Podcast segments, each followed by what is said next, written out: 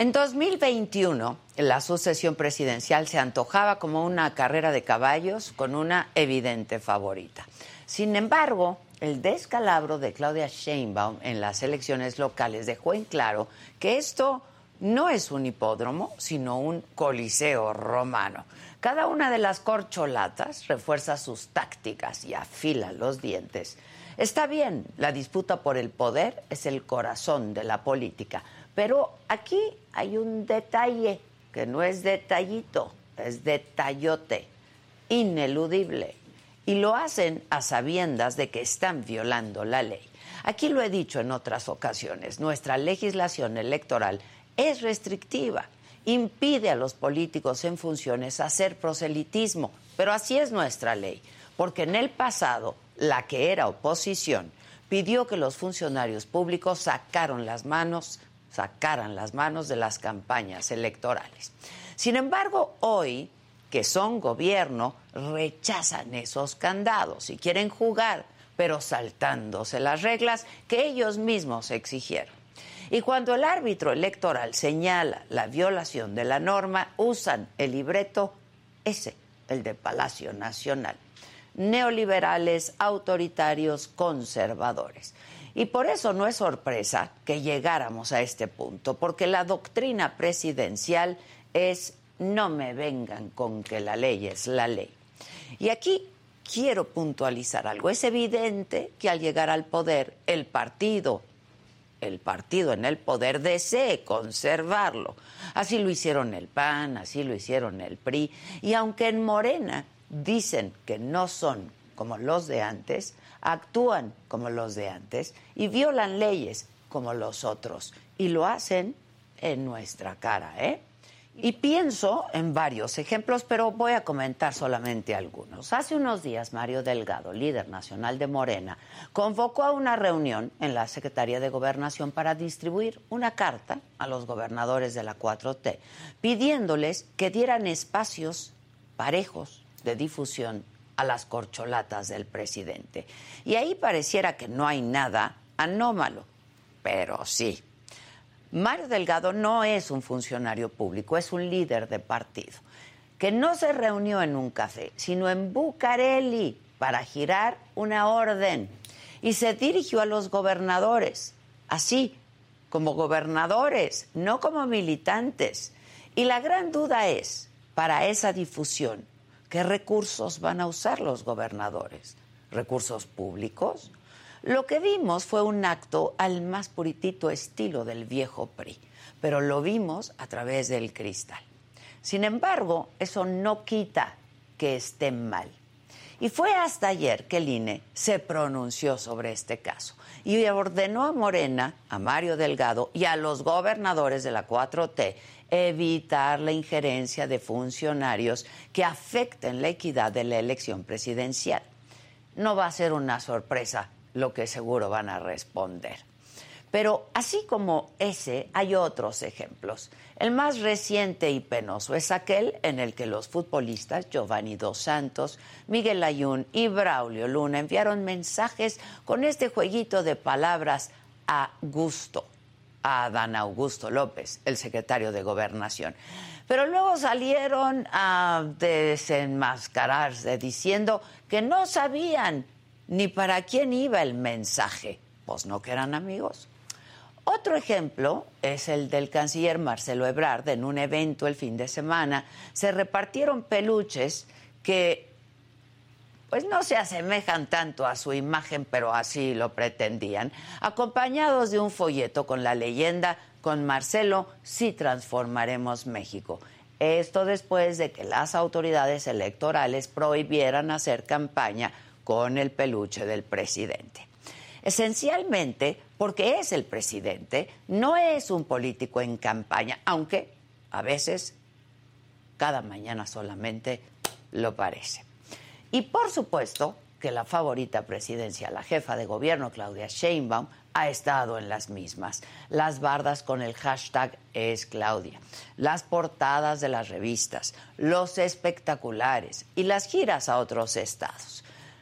claros actos anticipados de campaña que la habían puesto como puntera de las encuestas hasta que la crisis de la desatención e incidentes atípicos en el metro le han estallado en la cara. Y hoy buena parte de su candidatura se sostiene en esos 6.000 elementos de la Guardia Nacional que cuidan andenes y vagones. El descalabro de Sheinbaum mostró que no es infalible, que tampoco es ya la única en la contienda. Faltan ocho meses para que comience el periodo de precampaña de la contienda presidencial. Pero la lucha, la lucha se vuelve cada vez más agresiva. Lo repito, un coliseo romano donde se desobedece al árbitro electoral. Porque hay quienes creen que los actos anticipados de campaña, al ser puestos en vitrinas transparentes, son menos ilegales. Yo por eso pregunto, ¿no nos merecemos los mexicanos al menos a un candidato uno que no viole la ley? Yo soy Adela Micha.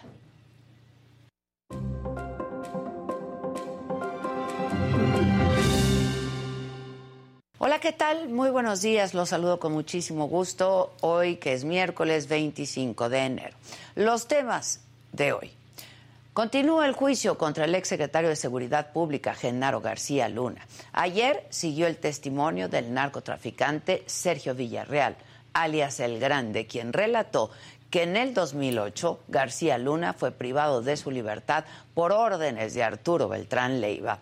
Además, el senador morenista Raúl Paz Alonso y las senadoras del Partido del Trabajo, Giovanna Bañuelos y Cecil de León de Encuentro Social, que viajaron a Egipto con recursos públicos, fueron notificados por la Secretaría de Relaciones Exteriores que no estaban acreditados para participar en la COP27, un mes antes de que iniciara el evento. Aún así, se fueron, claro, con viáticos pagados por el Senado. En la mañanera, el presidente López Obrador criticó al gobierno alemán por autorizar el envío de tanques de guerra a Ucrania, a pesar de que la mayoría de su población se oponía a que se respaldara este conflicto.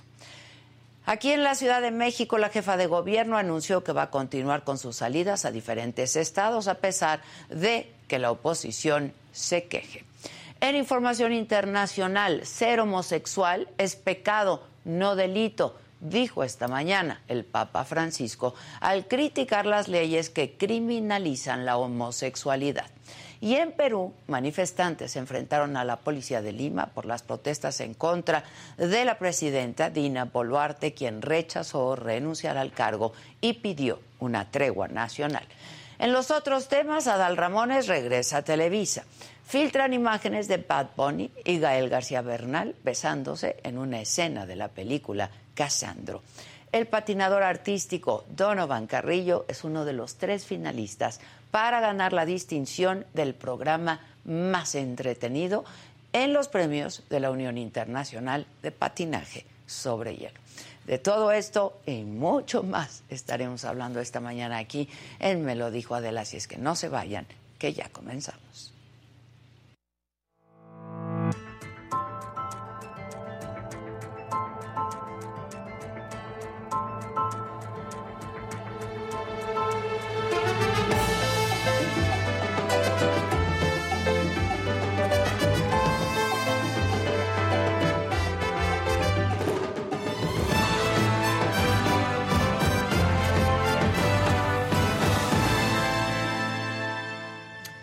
Bueno, les decía que la Comisión de Quejas y Denuncias del Instituto Nacional Electoral ordenó a Mario Delgado, líder nacional de Morena, y al partido que pare la difusión de una carta que promueve la realización de eventos a favor de las corcholatas. Claudia Sheinbaum incluyeron a Ricardo Monreal por primera vez, a Dan Augusto López y Marcelo Ebrard. Y llamó también a las y los gobernadores de Morena para que en todo tiempo ajusten sus actos y conductas a los límites y parámetros constitucionales, es decir, a que respeten la ley. Hoy nos acompaña aquí para hablar de esto Adriana Favela, consejera electoral, presidenta de la Comisión de Quejas y Denuncias de Línea. Adriana, ¿cómo estás? Muy, buenos días. Gracias por la invitación. Al contrario, gracias por estar aquí, Adriana. A ver, este pareciera que como lo hacen público, no, ya no están infringiendo la ley electoral, ¿no? Lo transparentan, aquí está, este, pero pues es más que cínico esto, ¿no? Porque la ley dice que no lo pueden hacer, Adriana. Pues sí, hay una prohibición en, la propia este, legislación y obviamente ahorita con la ley que está este, vigente, pues tenemos que las, las precampañas electorales, que es este procedimiento para elegir internamente a las personas que van a acceder a una candidatura, en el caso de la elección presidencial sería hasta la tercera semana de noviembre de este año 2023. Sí, prácticamente a fines de año. Entonces, obviamente, ahorita no se podría estar haciendo ningún tipo de acción en ese sentido. Y efectivamente se publicó una carta firmada por el presidente de Morena dirigida a las personas gobernadoras, gobernadores y la jefa de gobierno de la Ciudad de México. Y en propia mano, entregada, y en la Secretaría de Gobernación. Pues no sabemos exactamente dónde, dónde todavía la, mm. entregaron, pero eh, pidiéndoles que efectivamente les abrían espacios en las entidades federativas gobernadas por Morena para que estas personas que tú acabas de mencionar este, pudieran estar siendo conocidas por la ciudadanía, ¿no? Entonces, estimamos que eso podría ser eventualmente pues un acto anticipado de campaña, de precampaña electoral y que este, pudiera, ser, pudiera ser una violación a la Constitución y a la ley y por eso conseguimos las medidas cautelares en tutela preventiva ordenándole al presidente Morena que ya no estuviera haciendo documentos en ese sentido porque podría estar este, vulnerando la equidad en la contienda y obviamente a las personas a las que se dirigió este documento de que se abstuvieran de hacer los actos que ahí les está pidiendo el presidente Morena, ¿no? Básicamente eso fue lo que resolvimos. Ya. Ahora, hay quejas en ese sentido por la ahora oposición, ¿no? Sí, entonces ahí, o sea, están todas estas quejas. Nosotros también, Adela, lo que hacemos en el INE es resolver acerca de, las medidas cautelares, que es como un estudio previo, y ya el hacemos la investigación este, más exhaustiva y el fondo del asunto lo resuelve una sala regional especializada del Tribunal Electoral. Entonces nosotros no, no podemos ahorita tener ya una, una decisión final, pero esa sí la tiene actuamos. el tribunal. Sí, esa la tiene el tribunal. Pero ¿cómo actúa el INE entonces? Eh, nosotros actuamos en esta medida cautelar, este, porque es así, pensamos que es algo que si no lo frenamos ahorita pudiera agravarse, tener unas consecuencias que son graves. Hasta quitar la candidatura incluso. Bueno, sí, pero lo grave sería, por ejemplo, que las personas a las que fue dirigida la carta empiezan a hacer esta serie de eventos que les pide el presidente Morena, entonces hay que frenar esta circunstancia mientras el Tribunal Electoral se pronuncia y dice si es válido o no hacer eso, ¿no? Pero una nosotros vez que estamos se viendo pronuncia, la cuestión de la equidad de la contienda. Ok, y una vez que se pronuncia el tribunal... Entonces, una vez que se pronuncia el tribunal, puede determinar, ¿sabes qué? Si hay una infracción a la ley, porque se están adelantando a los tiempos, este, sí es responsabilidad del presidente Morena y del partido político y de quienes más resultan responsables. Y aquí el problema más grande que tenemos, Adela, es que no se puede imponer una sanción de manera directa si se trata de servidores públicos, ¿no? En el caso a lo mejor, bueno, del presidente de Morena sí, porque es una persona que ahorita no, tiene ningún no es un servidor público. Pero si fue, este, a los servidores públicos, por ejemplo, si no hicieran este caso de este exhorto que se hizo por el INE el día de ayer, eh, las gobernadoras, gobernadores de Morena este, entonces sí podrían este, este, darle vista, en este caso a los congresos locales, para que les imponga una sanción. Y es ahí donde tenemos el mayor problema. Claro, porque los gobiernos locales de Morena son en su mayoría morenistas. Sí, los, las personas legisladoras. Entonces, es una, una, situación un poco complicada porque yo actúo, el paro la circunstancia, el tribunal a lo mejor se puede pronunciar, supongamos que fuera fundado y que hay una responsabilidad y que es una violación de la Constitución y de la ley, pero al momento de darle vista al, al, al, a los congresos locales o al Congreso de la Unión, si estuviera identificado un, servidor a nivel federal, entonces este, pues ya, ya, no hay ninguna consecuencia ¿no? en la vida real. ¿no? Que en este caso, por ejemplo, en el caso de Adán Augusto, eh, pues, y de Marcelo Ebrard, sí son eh, del ámbito federal, ¿no? Servidores públicos del ámbito federal. Entonces tendría que ser el Congreso de la Unión. O, el, presidente de la República. O el, presidente de la República en el directo, ¿no? ajá. Y en el caso de Claudia sería el Congreso el local. Congreso local. Ok. En el caso de Monreal. Pues, pues también sería, bueno, ahí pues tal vez el propio Senado de la, de la República. el Senado de la República, ya, ya. Y te digo que es ahí cuando ya aunque las autoridades electorales actuemos, el INE, el Tribunal Electoral, se este, evidencia una responsabilidad, una infracción a la ley, pues ahí es donde ya no tenemos control y pasa muchísimo tiempo sin que los, los, congresos locales resuelvan o los superiores jerárquicos. Y ellos siguen haciendo lo que están haciendo. O muchas veces, fíjate, también tenemos otro problema. Dicen, no, para nosotros no hay ningún problema es que ni siquiera es, es, para eso tienen facultades, porque nosotros ya lo determinamos o el, Tribunal Electoral y ya nada más se imponer una sanción correspondiente. Y luego si la logran imponer, pues es una amonestación pública o algo muy menor. Ok, ok, ok. Ahora, pues sí, no es competencia de ellos saber o decidir si están cometiendo un, no están infringiendo la ley electoral o no, ¿no?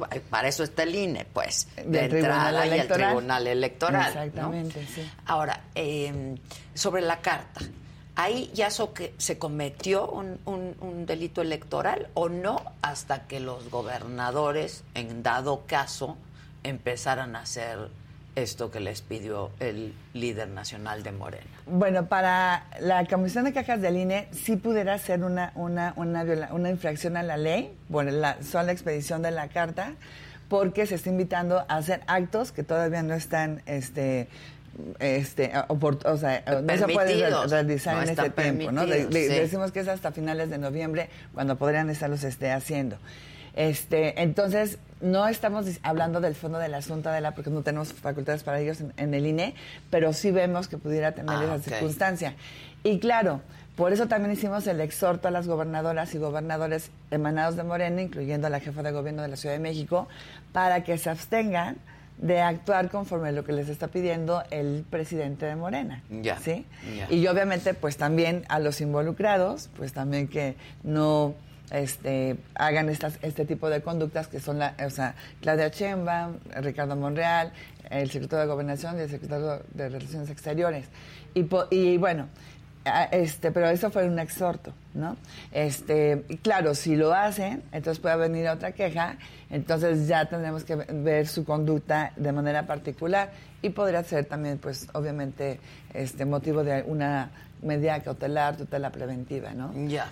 Ahora, Ustedes han mandado muchas de estas, ¿no? Estos exhortos en estos en estos años. Este, ¿y qué pasa con estos exhortos? Pues nada. Pues sí, o sea, nosotros lo estoy pensando en los espectaculares de Claudia, por ejemplo, ¿no? En el es Claudia, ustedes ya habían mandado este exhorto y una medida cautelar, pero siguen ahí.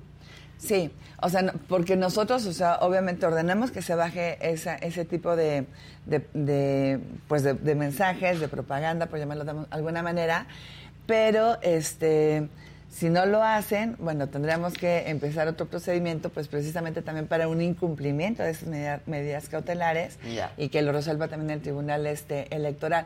Pero mira, Adela, yo lo que sí quisiera dejar muy en claro para el auditorio es de que el INE sí está actuando con las herramientas que nosotros tenemos.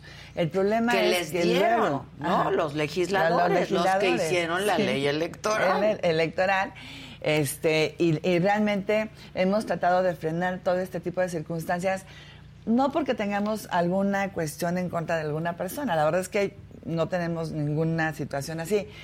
Solamente queremos que se respete la ley. Y si fuera la gente del PRI, del PAN, también lo hemos hecho, ¿no? Cuando han hecho estas reuniones y se empiezan ellos del verde. A, candidatear del verde. Hemos sancionado a todos los partidos políticos cuando hacen alguna circunstancia similar.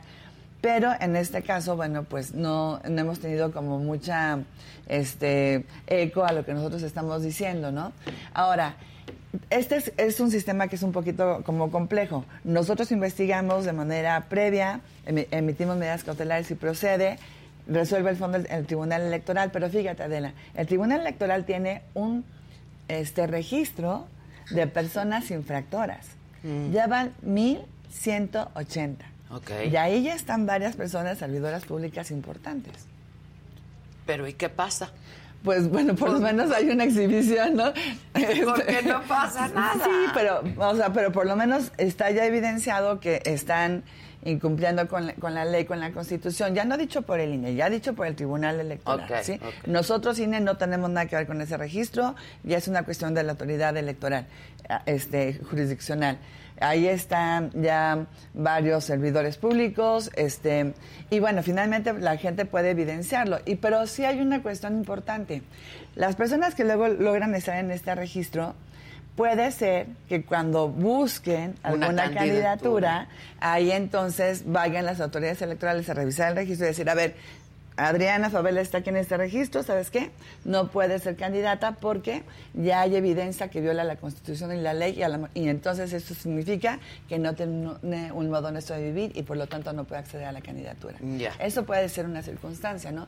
Y claro, pues podríamos tener mejores este, herramientas, pero es lo que tenemos hasta ahorita. Ok, estoy pensando en los amlitos, ¿no? Este, que dicho sea de paso, a mí me gustan mucho los amlitos, pero este causó mucho revuelo. Eh, y el presidente, pues, lo ha dicho, ¿no? Que ahora resulta que pues no pueden haber amlitos. ¿Qué, qué, qué, qué ha dicho el INE sobre esto? Pues bueno, ha, dicho que bueno, pues que las personas se tienen que ajustar a la ley, que no se puede estar utilizando este, las imágenes de las personas de servidoras públicas o algo, estarse promocionando, que se hagan un llamado a la, a la, o sea, al, respeto de la Constitución. Eso es lo que nosotros hemos estado este, diciendo, ¿no? Y a lo mejor en este caso concreto tal vez no nos hemos pronunciado, mm. ¿no? Pero este pues es el, llamado que siempre estamos haciendo desde el INE, ¿no? y a todos los actores políticos, te digo, o sea, y se ha sancionado de manera fuerte cuando hay una violación. Acuérdate, lo, tú lo decías, por ejemplo, al Partido Verde, lo de los influencers que hicieron en el 2021 se sancionó por el INE en el tema de fiscalización por un este beneficio que obtuvieron por ese tipo de mensajes y este además el Tribunal Electoral también lo sancionó por la verdad electoral. Fueron como 160 millones de pesos, sí, sí, sí, ¿no? Más la suspensión de sus spots de radio y televisión un año. El caso, por ejemplo, de estos tres futbolistas que salieron con mensajes ahí, según ellos, medio cifrados y luego se los pidió un amigo, pero en el mismo mensaje dicen que este es un mensaje para su querido amigo ¿no? Eh, que se sienten muy a gusto con la, amistad de Adán. ¿Qué, qué, hace el INE en ese sentido o sobre este caso? todavía no nos hemos pronunciado, este, pero bueno, o sea, seguramente podríamos retomar lo que hemos hecho en, en, otros este, casos. casos similares, que es precisamente decirles a las personas que pues también tienen que respetar la ley, ¿no? O sea, pero sobre todo Aquí este, lo importante es que luego pueden alegar los futbolistas, es que es mi libertad de expresión, ¿no? Pues sí, pero tiene que darse en un marco, ¿no? Pero sobre todo también cuando son personas tan públicas, también luego este, ver que ese beneficio, si yo les hubiera pagado, cuánto hubiera gastado, ¿no? Y eso se puede estar ¿Y de dónde sale ese dinero? Y de dónde sale ese dinero, ¿no? En el caso del Partido Verde, lo que nosotros encontramos era que a los influencers sí se les había pagado una cierta cantidad de dinero, se les había pagado en su mayoría en efectivo, ¿no? Y también, Adela, se les sancionó a los influencers por haber emitido ese tipo de mensajes. Ya. Ahora, yo siempre he dicho, y así me lo parece, que esta ley es muy restrictiva, ¿no? Yo siempre he pensado pues, que hagan campaña y que el que quiera hacer, pues haga campaña. Este, evidentemente, pues transparentando de dónde están los recursos, de dónde salen los recursos para hacer campaña o para pues declararse a favor de algo, etcétera, etcétera. Pero es lo que hay, ¿no? Es la ley que tenemos. Pues sí, es lo, que nosotros este, tenemos y puede volverse un poquito más complicado porque ahora ya, por ejemplo, con la ley que ya se aprobó y que ya está publicada, ahí sí este, se dice, ¿no? los servidores públicos pueden expresar lo que ellos quieran y no se va a considerar como propaganda gubernamental, salvo que se hayan utilizado recursos públicos. Entonces va a ser más difícil para las autoridades electorales poder frenar este tipo de circunstancias, ¿no? Este, porque entonces ahora tendremos que acreditar que hay un recurso público destinado para llevar a cabo ese mensaje, ¿no? Este, entonces pues es más más más complicado. Entonces se va a volver más este pues más, más, o, sea, más fuerte seguramente la presencia de servidores públicos hablando de sí mismos, buscando llegar a algún tipo de candidatura, mm, cuando todavía no son los tiempos electorales. Ahora, de la por qué sí es importante respetar la ley y, la constitución y que el INE actúe junto con el Tribunal Electoral. Pues porque lo que estamos haciendo es que haya una equidad en la contienda. Ahora sí que un piso parejo. Un piso parejo. Porque si alguien se empieza a promocionar un año antes o dos años antes o muchos meses antes de que empiece el proceso electoral, pues obviamente esa persona ya lleva una ventaja. Y cuando se trata de servidores públicos, pues por su exposición que tienen de manera natural, acceso a los medios de comunicación, todo lo que tú quieras, este, acceso también a recursos públicos, pues entonces se ponen en una situación de, este, de ventaja en relación con las demás personas que pudieran competir con ellos. Sin duda. ¿No? Pues sí, evidentemente. Entonces, por Ahora, yo siempre he pensado que la mejor promoción de un funcionario público es su chamba. ¿no? Este, la verdad, porque luego de pronto nada sirven los espectaculares si, si el metro, ¿no? Este, no está atendido, digamos, ¿no? O, o estas este, accidentes atípicos no están siendo atendidos, digamos. Entonces, pero bueno, el caso es que los espectaculares están, eh, los amlitos están y todo esto de lo que hemos dado cuenta está. Y eso está fuera de nuestra ley electoral. Claro, y, y, obviamente eso tiene un impacto en la, ciudadanía, porque entonces ve el espectacular, ve, lo, por ejemplo, acuérdate de también estas, estas cuestiones que se estaban haciendo en el Estado de México, en Coahuila, ¿no? Sí, sí, sí. De eventos masivos, este, entonces finalmente el impacto se está causando en la gente. Y hay gente a lo mejor que no va a hacer una valoración como la que tú estás diciendo, ¿no? Que yo también coincidiría que hay que evaluar el trabajo de los servidores públicos de, de cualquier nivel, ¿no? Este, pero ya esa imagen, ese mensaje, e, esa, e, e, esa, ese evento al que se acudió, pues ya se les quedó y ya tienen un impacto. Ya está en el colectivo, ya está en el colectivo, sin duda, sin duda. Sí, entonces por eso es complicado. Ya que mencionas Coahuila y Estado de México, ¿han recibido quejas al respecto? Pues bueno, recibimos estas quejas a mediados del año pasado. Nosotros, cuando recibimos la del Estado de México, como nada más nos podemos pronunciar de manera previa, dijimos, a ver, es el primer evento que se da en este, en este sentido. Entonces, bueno, ya pasó, no podemos hacer como gran cosa, pero esperemos que no se vuelva, no vuelva a ocurrir. A los 15 días se da lo mismo, en Coahuila. Entonces ya decimos, bueno, si hay una sistematicidad, porque además son las dos entidades federativas donde va a haber elecciones en el 2023 este, no hay otras, ¿no? Solamente está en México y Coahuila. Este, están buscando las gubernaturas, están presentes las personas que están interesadas en acceder a las gubernaturas por Morena, y entonces sí vemos que hay una, una, una intención de estar influyendo precisamente en la ciudadanía, y entonces se le ordenó precisamente al presidente de Morena de que dejara de hacer ese tipo de eventos, este, y al partido en general, y a las personas que, bueno, pues que no estuvieran este, asistiendo, ¿no? Y eso lo confirmó la sala superior. Entonces, de alguna manera, bueno, pues se pudo frenar esa circunstancia. Este, pero bueno, ya, este, ya ahorita ya sí está en un proceso electoral que inició. Claro, claro. Ya, hay candidatos claros, Bueno, precandidatos, todavía, porque, pero claros, ¿no? Claros, entonces ahora sí pueden estar actuando, ahora sí es válido que estén espectaculares, ¿no? Por ejemplo, también se habían denunciado los espectaculares que tenía Alejandra del Moral, pero eso ya no le corresponde tanto al INE, porque nosotros en las elecciones locales solamente tenemos competencia en relación con lo que sale en radio, televisión o algunos, por ejemplo, los, espectaculares, que, algo, que tenga un impacto más, más, más, más este, grande que la propia entidad federativa, ¿no?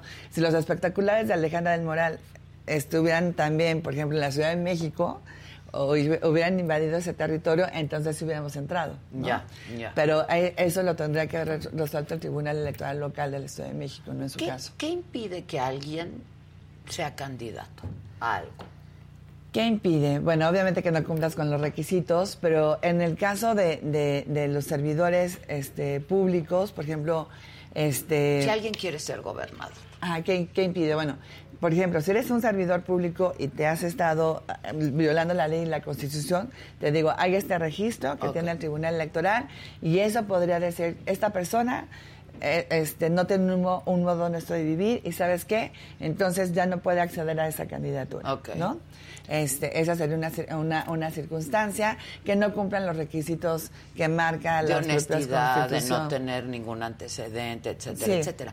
Es que explícanos el caso de Delfina, por ejemplo, en el Estado de México. Bueno, en el caso del Estado de México, este, nosotros en el INE este, sancionamos el, asunto de Texcoco, eh, porque lo que nosotros este, verificamos es que había había un descuento a los trabajadores este, del, municipio de Texcoco, que eso por sí mismo nosotros no dijimos que era una irregularidad, porque ahí había documentos firmados por los servidores que era públicos, voluntario. que era voluntario, ¿no? Este, lo que ya no era, que dijimos que estaba este, indebido. indebido fue que ese dinero, bueno, entraba a una cuenta y de esa cuenta, a donde llegaban estas como pues aportaciones de los, de los funcionarios del ayuntamiento, entraron 200 mil pesos a la cuenta de Morena de manera directa y hubo algunos otros gastos que también pudimos, este, pues, por lo menos sospechar o evidenciar que, que, habían favorecido a Morena. Y eso fue lo que nosotros sancionamos. Se fue al tribunal. sí, pero lo que nosotros sancionamos fue tú ese dinero que, dieron los trabajadores del, municipio de Texcoco, tú lo utilizaste para apoyar a Morena y eso es indebido porque tú no podías estar apoyando a un partido político. Y se fue al Tribunal Electoral y el Tribunal Electoral confirmó. Ahora, nosotros lo que ahí responsabilizamos fue al partido político Morena.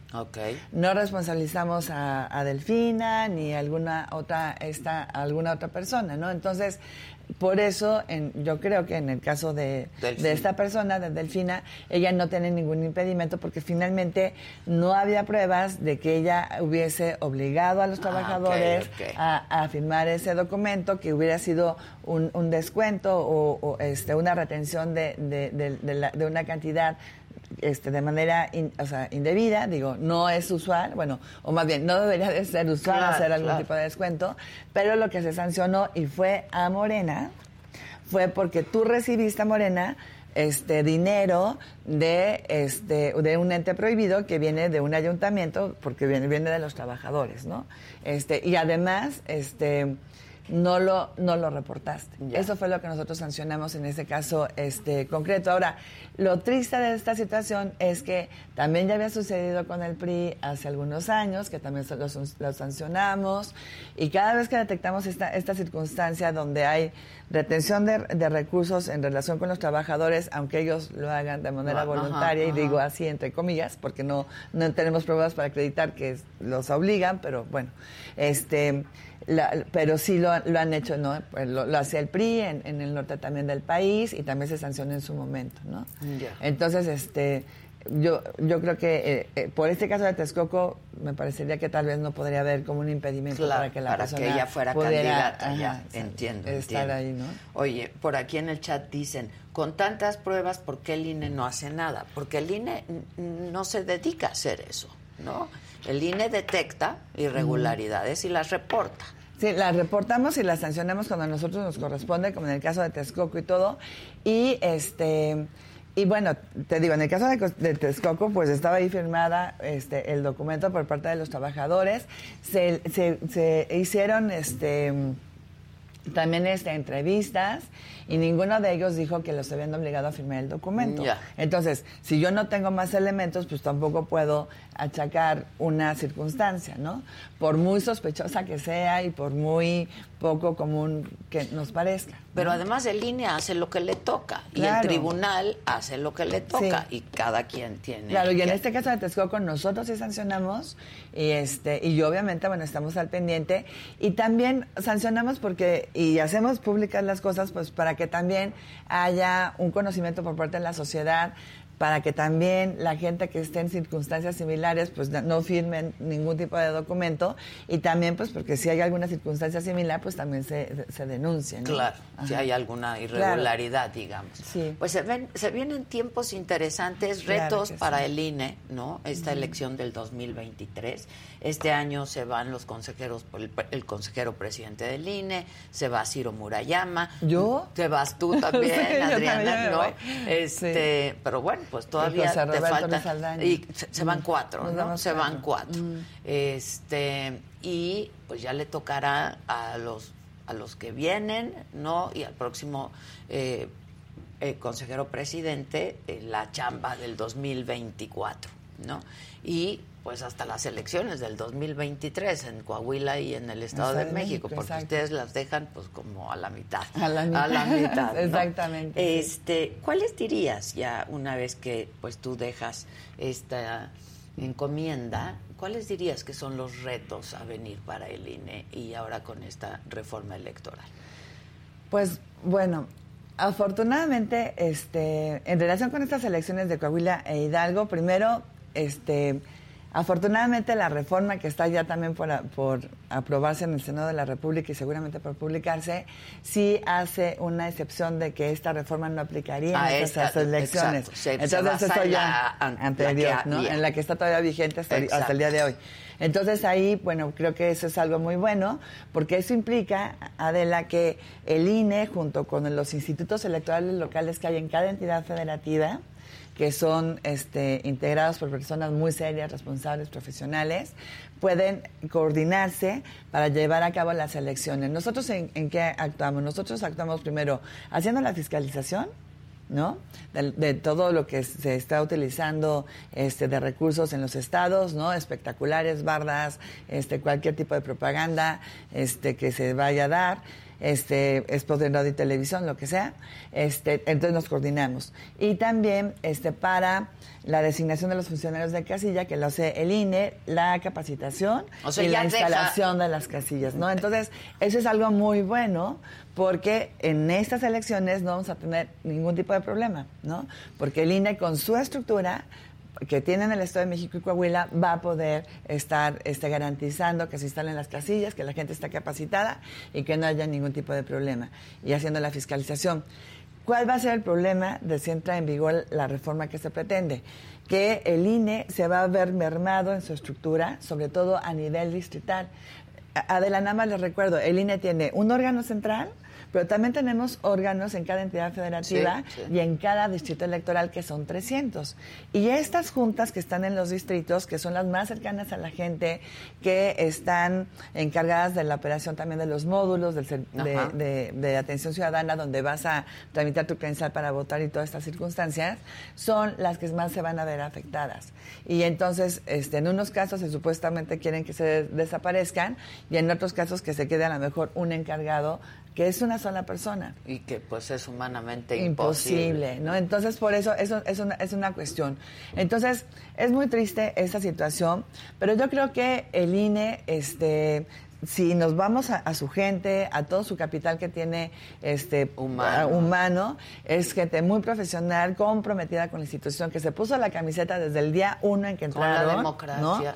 Con la democracia mexicana. Se enamoran del INE ya antes cuando son funcionarios de casilla, porque la gente puede creer y decir lo que quiera, pero cuando son funcionarios de casilla y se dan cuenta de lo que implica involucrarse en una elección, de verdad es que la gente respeta al INE y, le agradece y lo defiende, ¿no? Entonces, este, creo que ese capital humano que nosotros tenemos es, es básico, ojalá que pueda continuar en la institución de la manera en que sea pero eh, estoy seguro que el INE va a tener la fortaleza para salir adelante. Creo que también tiene que haber una defensa jurídica, ¿no? Este, seguramente la, reforma electoral seguramente va a acabar en la Corte. ¿no? Seguramente. Seguramente. Pero en tanto que resuelve la corte, pues ya está publicada, ¿no? Y este está publicada una parte que tiene que ver con los medios de, de comunicación Ajá. social. Ajá. Y este, pero una vez que ya se apruebe toda, pues se publica y entonces, pues es la que se tiene que aplicar. Claro, sí, ahí sí, afortunadamente los transitorios sí dan como un tiempo para hacer como la reestructuración de la institución, ¿sí? Pero sí nosotros necesitamos en, en esta ocasión de que si, va- si se acuden a estas acciones de inconstitucionalidad, que ya se presentaron unas ¿no? en, en estos días en contra de esta ley de, de medios de, de la comunicación este, social, pero que lo importante, lo que se va a aprobar a, a principios Claro. de febrero, este pues también se presenten las acciones de inconstitucionalidad, Y haya que una resuelvan. y que se resuelva pues a, a- a la brevedad posible para saber cuál va a ser el marco jurídico que se va, va a, A aplicar implementar en la elección claro. presidencial. Y no quedar en el limbo. En el limbo. Claro. Porque además de la elección presidencial tenemos las elecciones de las diputaciones federales, que son 500, de las senadurías, que son este también un, un- un buen número. Este Tenemos nueve gubernaturas y Sí, sí, tenemos es una elección elecciones. muy, muy Ajá, grande. son más de 19 mil cargos, ¿no? Sí, Tal vez. Van a decir, es que ustedes siempre dicen que es la, la- la elección más grande. Es que cada vez son más grandes, ¿no? Pues sí, Entonces sí. serían más de 19 mil cargos que estarían en juego. Y, y, y Adela, lo que sí me encantaría es de que de verdad todas las instituciones electorales siguieran con esta circunstancia de su compromiso con la democracia, que espero que, o sea, bueno, que obviamente no tenemos ninguna duda de eso, pero que también puedan operar, ¿no? Eh, hemos también visto que en los institutos electorales locales luego también hay una falta de recursos, ¿no? Ahorita no tenemos esos problemas, creo que por lo menos en el Estado de México y Coahuila, este, pero casi siempre es que a veces, por ejemplo, en Durango, ¿no? El año pasado faltaban semanas para la elección y el Instituto Electoral de Durango no tenía dinero para pagar las boletas electorales. Ya. ¿no? Entonces, todas estas circunstancias también debilitan a la democracia. Sin Imagínate duda. que no tuviéramos boletas electorales, Sí, ¿no? claro. Entonces, yo lo o que... que no haya dinero para sacar tu Claro, INE, ¿no? a- a- exactamente, porque además es un servicio que se presta en forma gratuita a la, socia- a la, a la- a la sociedad. Este es la identificación oficial, desde hace muchísimos sí. años. Tenemos convenios con los bancos, te la piden para identificarte, te la, la piden en las notarías, te la piden en los en las oficinas de cualquier gobierno este Sí, de- sí, gubernamental para hacer algún trámite. Este, porque además, fíjate, ayudamos también con la credencial a que no se, este, se vaya combatiendo la usurpación de la identidad, que es un grave problema de En nuestro este país, ¿no? sí, y sí. también sabes también para qué nos sirve mucho y que la gente a veces no, o sea, tal vez no lo sepa porque nosotros no lo hemos estado comunicando mucho. Por ejemplo, hemos estado también coadyuvando con las fiscalías para la identificación de los cadáveres, Mm. porque hay miles de cadáveres en este país, desafortunadamente, desde hace muchísimos años y no sabemos de quién son. Exacto. Entonces, ellos nos pasan las huellas este, dactilares o la mm, imagen del rostro, ¿no? Este, y nosotros en la Se base, van de, a su datos, base de de datos. entonces decimos, estos, estos datos coinciden con esta persona. Estamos también ayudando a la Comisión de Personas Desaparecidas también para que entonces se pueda estar bus- buscando este, a las personas que están desaparecidas y también este, pues se ayuden en, en ese proceso. O sea, el INE no solamente organiza elecciones, el INE es una institución de la sociedad mexicana que le está apoyando todo el tiempo y que le está prestando un servicio público este, de calidad, digo yo, no sé ustedes qué opinen, pero la, la identificación oficial es, es nuestra Sí, no, para bueno. votar y que además este, este, lo hacemos, o sea, es gratuita para la ciudadanía y que tenemos altos estándares de seguridad, ¿no? Ya. Pues Adriana, muchas gracias. Vamos a ver qué pasa este Gracias. en estos próximos meses. ¿Tú a qué te vas a dedicar después de después de Me esto? puedo dedicar. Bueno, yo llevo 28 años en la materia electoral. Este, creo que bueno, voy a estar haciendo una, una, una pausa, pero seguramente Estarás. voy a estar eh, este, involucrada con algunos temas, sobre todo con el tema de las mujeres, ¿no? Este, viendo cómo poderlas empoderar más, este, y algunas cuestiones también de pues sobre todo de, De asesoría de- pues de asesoría no, porque tenemos ahí una, unas Una prohibiciones, pero sí, por ejemplo, también de todo lo que tiene que ver con la educación cívica.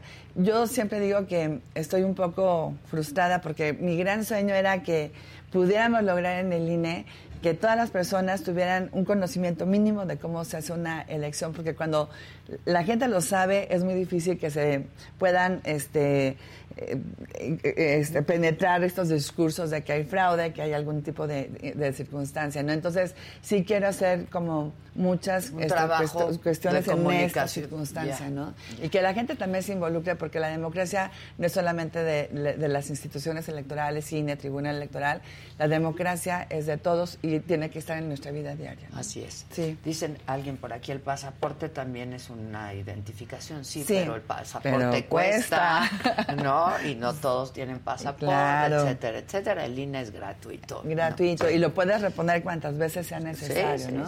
Entonces eso también es una, es una ventaja. Y fíjate, estamos inclusive reduciendo siempre el, tiempo de, para hacer el trámite son 15 minutos cuando más mucho. Sí, yo lo acabo de ir a sacar porque perdí ah, la mía y fue rapidísimo, rapidísimo Y te la entregan además muy rápido también. Muy rápido, ¿no? muy rápido. Sí, pero bueno, se aceptan obviamente todas las sugerencias. Y, gracias por la invitación, gracias a y gracias a la gente que nos escucha. Muchas gracias. Gracias. Muchísimas gracias y muy buena suerte. Bueno, ustedes recuerdan el feminicidio de la maestra Jessica González en Michoacán, ocurrido en septiembre del 2020. Nos buscó su familia, porque en unos días va a ser la audiencia final y exigen la pena máxima para Diego Uric N., el asesino de Jessica. Nuestro queridísimo compañero Jonathan Padilla estuvo en contacto y esta es la información. Hola, buenas tardes, soy la maestra Jessie. ¡Jessica! ¡Jessica!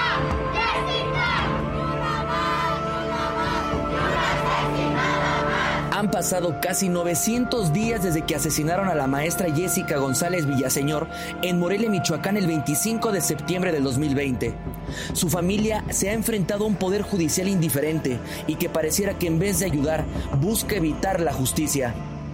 Sí, es tan doloroso que aparte del dolor que estamos sufriendo, tengamos que estar cargando con esta frustración, este coraje al ver que el dolor es tan grande y que todavía te tienes que enfrentar con todo un sistema, ¿no? Que ese sistema, lejos de protegerte y de ayudarte, pues hace que tu indignación, tu rabia, tu coraje crezca cada vez más porque todo ese, ese sistema te daña como no tienes idea. La madre de Jessica, Verónica Villaseñor, no confía en las autoridades judiciales estatales. Tuvieron que luchar, movilizarse y gritar más de dos años para mantener al agresor en prisión preventiva.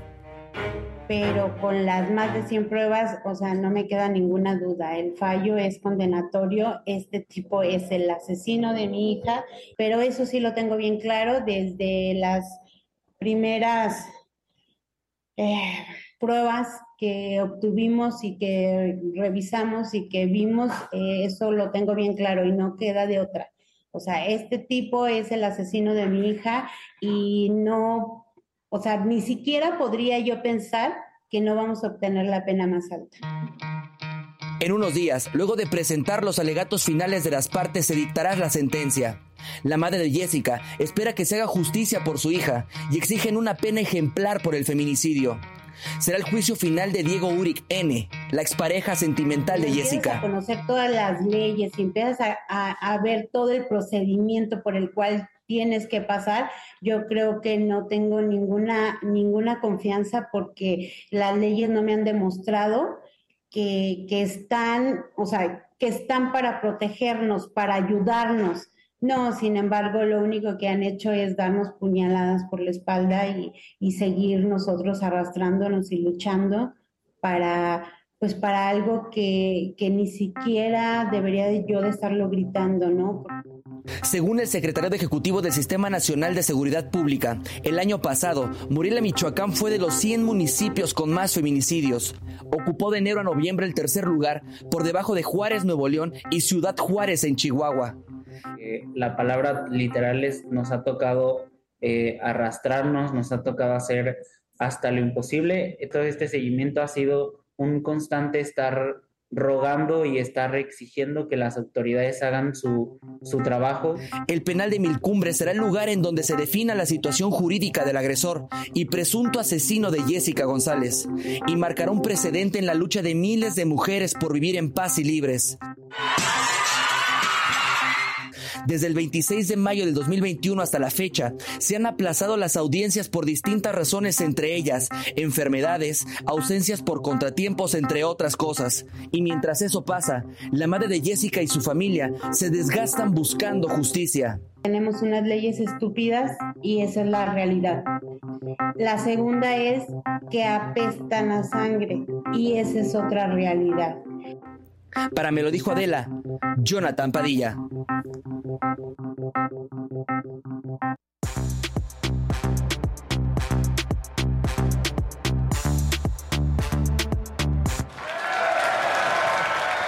Buenos días. Qué historia. Buenos días, muchachos. ¿Cómo están? Buenos días. ¿Qué historia, Gabriel? ¿Cómo estamos hoy, Tochi? Qué bonitos tus lentes, ¿eh? Muchas gracias, me los recomendó una amiga, mi única amiga que tengo. o sea, yo. Exacto, O sea, exacto, yo. O sea, yo. amiga. Es que sí, están padrísimos, Sí, ¿no? sí, están muy Sí, padres. sí, Te sí, ven sí. increíbles. como de Sí, caramelito aparte. Ajá, me gustan. Muy bonitos. Muy bien. Ya vamos a hacer nuestros, nuestra marca de lentes. Pues deberíamos. Ya, en serio. Deberíamos. Nos vemos lentas. Para Con todo, los lentes. creo. Sí, tiene una cantidad de lentes brutales. lentes. Sí. Nosotras sí, Sí. tenemos muchos Sí, ¿eh? lentes y padres. Sí, pero ya aceptamos que es nuestro único vicio y Ya, total. ni modo, ya. Yo, yo sí tengo unos lentes, te voy a decir, no, pero son para la compu. Ah, eso sí, son muy y, son- buenos y- y además. sí son así X, pero... Pero de sol y eso sí. ah, sí, de sol, sí, sí, eso sí tengo, lentes de sol. sí, sí. Pero yo soy más, este, dos pares, ya. Pues haces bien. Sí, haces, ya. ya. cuando se te pierde uno, Sí, exacto. repones. Jorge Javier bien llevado que lentes de Minion. Pues sí, justo. Claro. Así me dijeron un día. Y además yo me los compré igual, ¿no? O esos no me los compré. Estos redondos no sé. Los otros, los rojos, sí. Los tenemos igual. Ajá, tú en amarillo que me Ajá. dijeron, ah, ya de Luis G. Dije, ¿qué pasó? Ah. ¿Qué pasó? ¿Qué Ya pasó? te ¿Te dije, dijeron ¿qué en la pasó? Sí. Sí, No, aquí. aquí. No, Ah, aquí. lo Sí, los la semana Ah, pasada. No, bueno. A ver, Fuego amigo aquí. ¿qué, pa ¿qué hubo? ¿Qué hubo? ¿Qué hago? Cada quien sus lentes. Es más, ayer, ayer les dieron la, el- la posibilidad de nombre para la marca de lentes, mi chamaca. Mi chamaca. chamaca, lentes, mi chamaca. Venga, lentes, mi chamaca. Emanem. Sí, claro. Mi chamaca. Sí. Muy bien. Hay de todo. Hay de todo. Hay de todo. Qué barbaridad. Yo hoy traigo para meterme con todos. Ah, sí. Me voy a meter con todo el mundo hoy. Porque ya me hicieron enojar. Ya lo decía. No, Así las cosas, fíjate. Qué Fausto. fuerte. Me voy a meter con todo mundo. Con hoy. todo mundo. A ver. Con la Pues, iglesia. Decide Ah, tú con la iglesia. Decide tú y ya. Venga.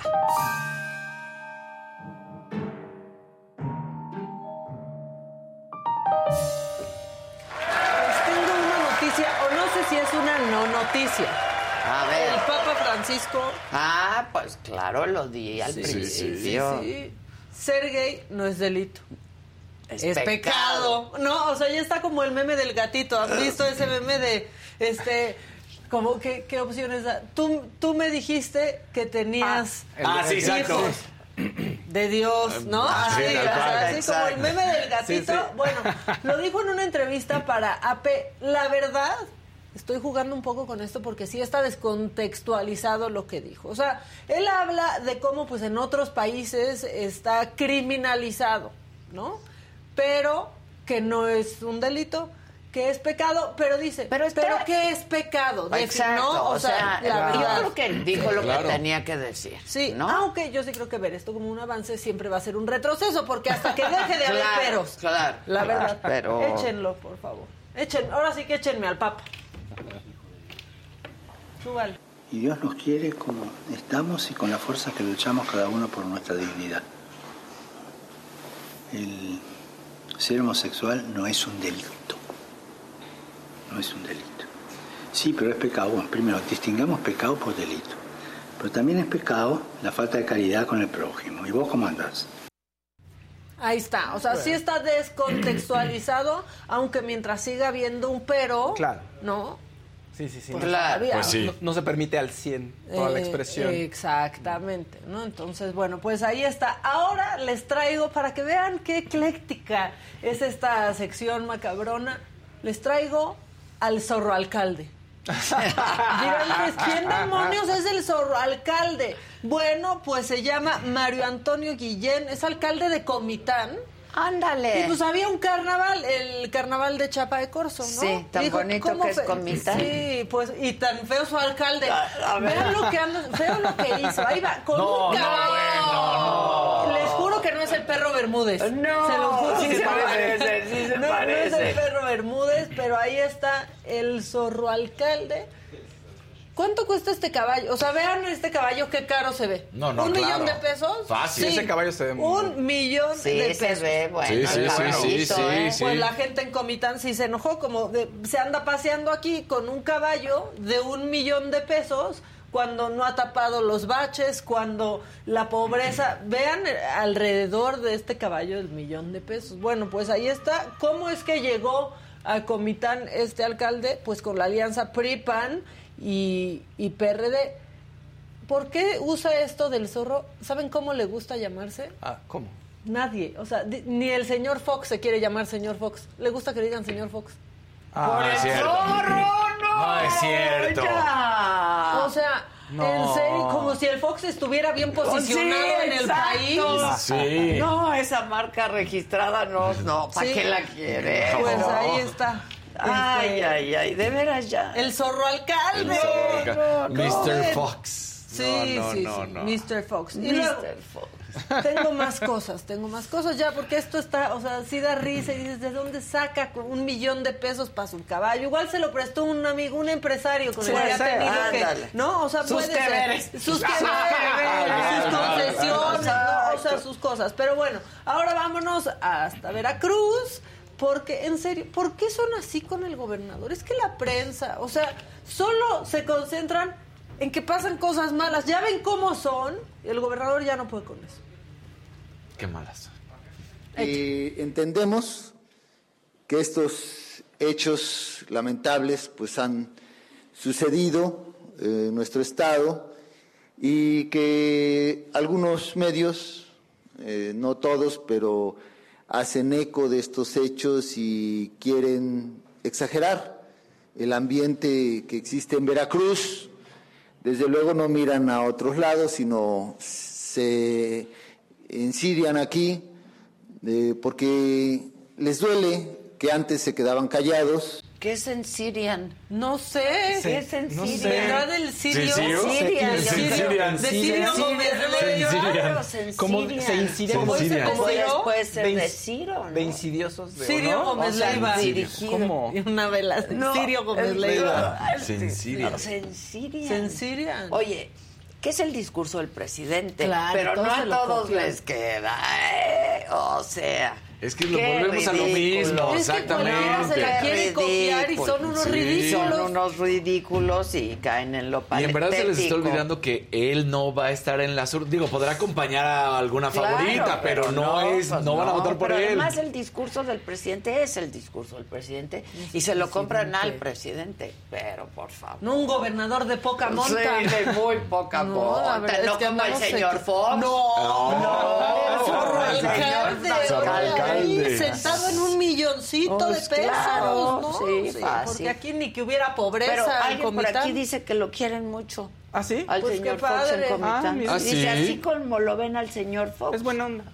lo Es- quieren mucho. Pues qué padre, qué codependencia Pues la gente estaba tenemos, la reclamando. verdad, ¿eh? La gente se enojó. Que por cierto, Claro. hoy el presidente dijo que también los medios hicimos gran escándalo por lo de Cancún.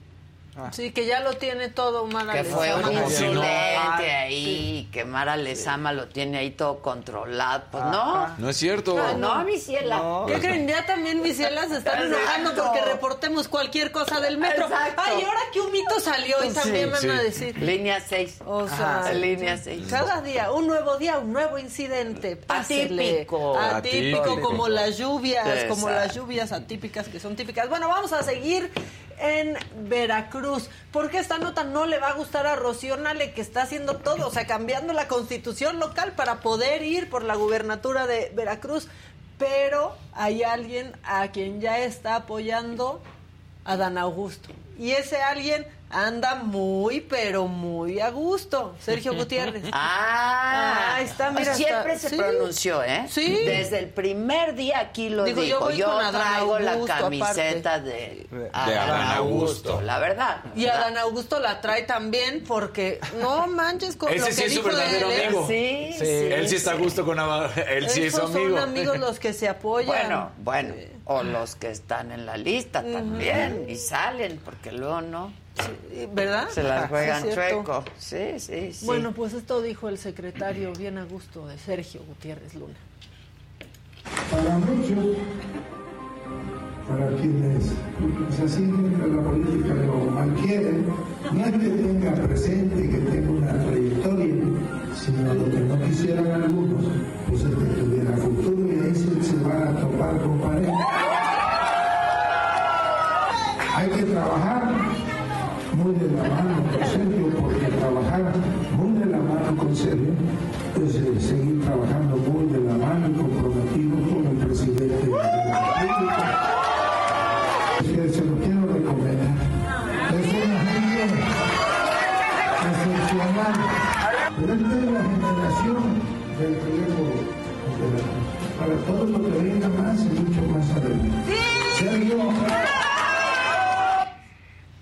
Mejor Bien. que Cuitláhuac. sí. Oye, Sí. ¿Cómo? Sí, Sergio es o sea, cuate. sí, la verdad, a mí me A mí me parece muy buen tipo. Llevó al Sergio, matador allá a la Cámara de Diputados. Claro. Este, la verdad es que a mí me cae bien Sergio Gutiérrez Luna, este, pero ya parecen luego una secta. Sí. Apoyarlo a él es apoyar al presidente. Sí, Vengan sí, no, acá, bueno. los voy a marcar. Psh, No, Sí, así no. parece, la verdad. Bueno, ahora nos vamos a ir a Oaxaca. En medio de que está pasando todo esto con María Elena, con, Elena Ríos, ¿no? En donde pues su agresor está así de salir libre, ¿no? Un señor que le pagó a alguien para que le echaran ácido en la cara. Bueno, pues en Oaxaca estaban desalojando a un vendedor de muebles, ¿no? De un parque. Y entonces llega este a quererle echar solvente a la directora de ecología. Ah, no, no, no, no. no. Eso está pasando en Oaxaca. Échale.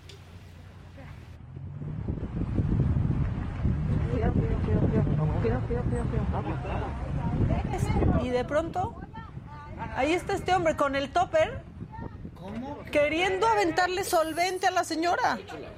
Sí. Y saca cerillos para prenderla, para incendiarla. No, no, no, no, no. ¿Qué está pasando? Sí. No, bueno. En Cruz. pasando. Qué miedo. ¿Qué está pasando? Bueno, pues es que también sabes qué? que están viendo que no pasa nada. Claro. que Eso, puede es salir problema. libre, Que ¿no? Están a punto de quitarle los bienes a Elena Ríos que le embargaron a este señor Carrizal, ¿no? Sí. Por la reparación del daño, pero bueno, este ahora nos vamos de regreso a la Ciudad de México porque ¿qué creen? ¿Qué pasó? Si hay presidenta de la CNDH apareció. ¿Ah, sí? ¿En sí, serio? sí, Sí, sí, ¿Cuándo? lo como a Sí, ratitos. sí. Sí. No, a ratitos. A ver, oigan, claro que hay, si no va a mandar como una opción de consejero al de la yoga de la risa. claro, que hay. Pero ella apareció para decir, vamos a acabar con todo lo neoliberal. Híjole. Poco a poquito, porque trabajo poquito, ¿no? Pero vamos a acabar. Échale.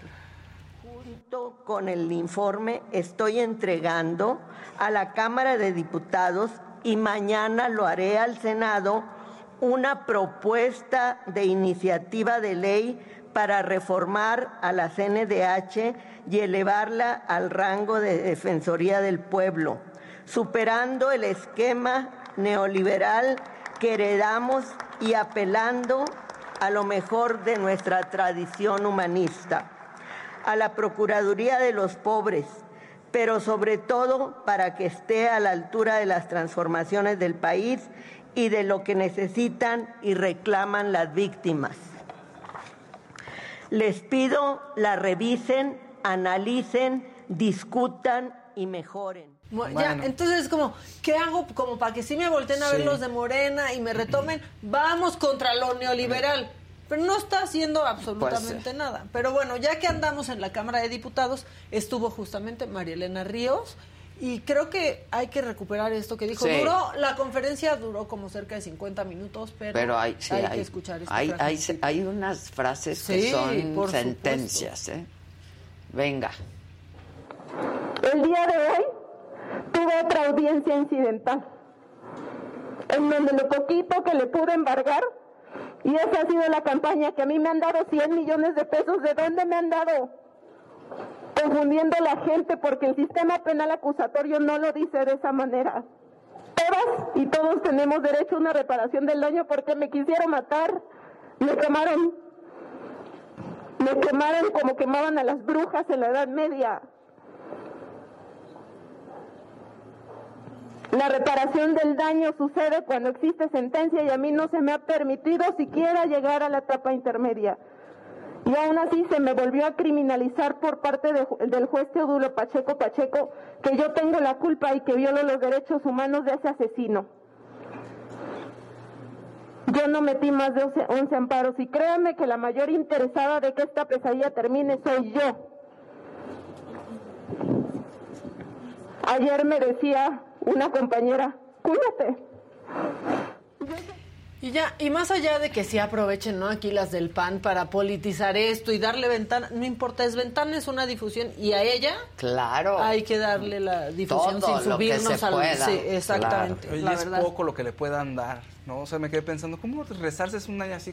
Pero no aparte es puede, una marranada ¿sabes? lo que le están haciendo. Y este juez, el Teodulo, ¿sabes? No, no, y ya no, se no, fue de no. vacaciones. Sí, ya cerró el changarro. No, de ya me jodía una mujer más, no estoy haciendo nada con perspectiva de género, yo ya me voy, ya cobré, ¿no? ¿Qué y más se va tan, tan feliz. Pero mientras todo eso pasaba, Ricardo Monreal is back. Y hubo convención, el Monricón. El Monricón. El Monricón, que es, una ver. cosa muy rara, entre- o sea, como si fuera una convención de cómics, pero con Monreal. Miren, ahí está, ¿no? Monricón. 24 de enero, 16 horas, Monricón. Está padre su caricatura. No le hace favor que parece que es Latinus. O Sí. sea, chequen ese rosa mexicano. No, parece el logo Sí, de de Latinus. O sea, es que. Monreal, te queremos ¿Qué es ayudar. el Monricón? Como, una un maratón. una convención. Una convención como un comicón, como un comicón. Ah. Monricón. Sí, una con- convención. con- convention. Con Monreal. Ajá. Con Monreal. Y, y habló con la chaviza porque pues que se registraron muchos chavos que querían escuchar a Monreal. Ah, que por favor ahí luego como cosa tuya le eches la manita con, Pues con es- su rap ese. Pues sí, pero sabes que también échate la manita tú, Monreal. ¿Qué es eso de que parece de latinos? O sea, No, pues ¿quieres que mal. se quieran en morena y ve? Y ve, moral- verdecito con moral. No, no, es guinda, Sí, Monreal. o sea, es por guinda. favor. Es Guinda, Es guinda. Monreal. Sí, no. Es ver, guinda. Hay- aquí las palabras de Monri con la chaviza. que no nos triture ni el pesimismo, ni la guerra sucia, ni la descalificación. Nada nos va a detener, ni nos vamos a dejar, ni nos vamos a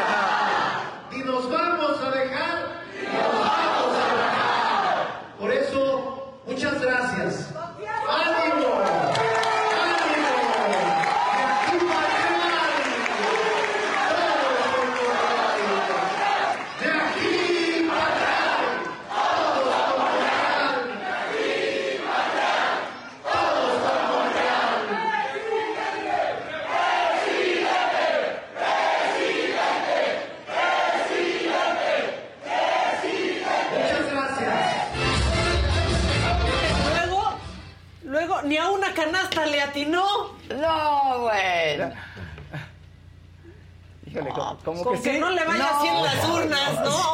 O sea, Pero como que sí me gustó su Bueno, evento, falta ¿eh? que llegue. Pues está más que padre está- que Lo logró al final, lo Sí, logró al sí. final. Y la ¿Quién porra está? sí está buena. Está buena. De aquí para allá con Monreal está buena. Esa me gustó, Sí. ojalá que no sea de aquí para el riel, así de ya. No, no, no, está padre se ve. Miren, Sí, mira. Ah, Monreal tiene su botarga. Pero no está, no se ve tan agradable. O sea, un- eh, si le haces chiquita, no tampoco. O sea, un peluchín tampoco Pero te les gustaría. voy a decir algo que sí es muy Y si bueno. había dos personajes de cómic al lado Sí, de él. claro, A ver, a ver, no vi. claro, ahí estaban disfrazados. Es lo único en Morena hoy que no se ve viejo.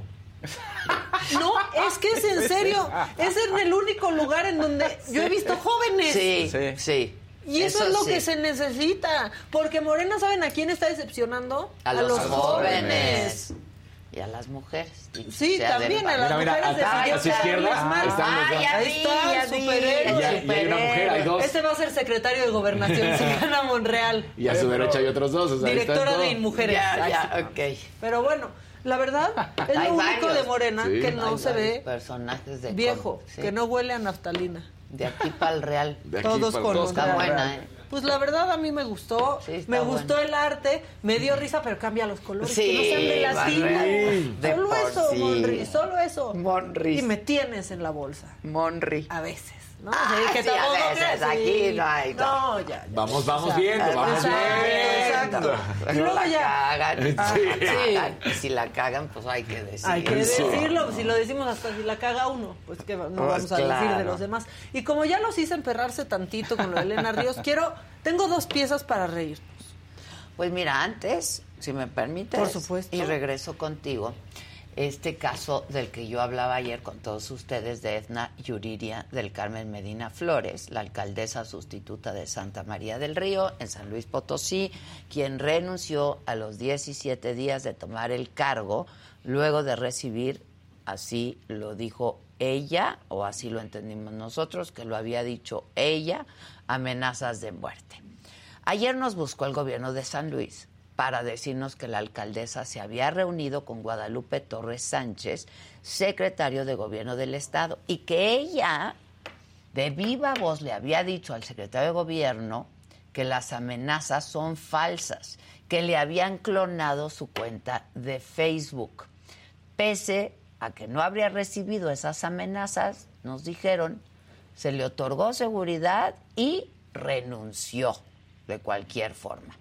Ayer estaba previsto, de acuerdo a esta misma página de Facebook, que a decir ahora de el secretario de gobierno, estaba clonada, había anunciado también que iba a dar una conferencia de prensa, bueno, una conferencia, un en vivo, pues, a través de su plataforma de Facebook, junto con sus abogados, para decir todo lo que le estaba pasando.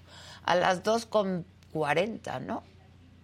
¿Cómo? 45. 2 con 45 minutos de la tarde, 15 minutos antes de que hubiera empezado el en vivo, desapareció la plataforma de Facebook. Ayer hablamos con el vocero de seguridad de San Luis Potosí, con Miguel Gallegos, y nos comprometimos a volver a hablar el día de hoy para ver pues qué en realidad estaba pasando en San Luis Potosí con esta joven exalcaldesa. Miguel, ¿cómo estás? Buenos días. Adela, te saludo con muchísimo gusto, muy bien y agradecido en nombre del gobierno del Estado por brindarnos nuevamente el espacio y sobre todo el interés de la que has puesto en este, en este tema Pues, precisamente ¿cómo no, para no?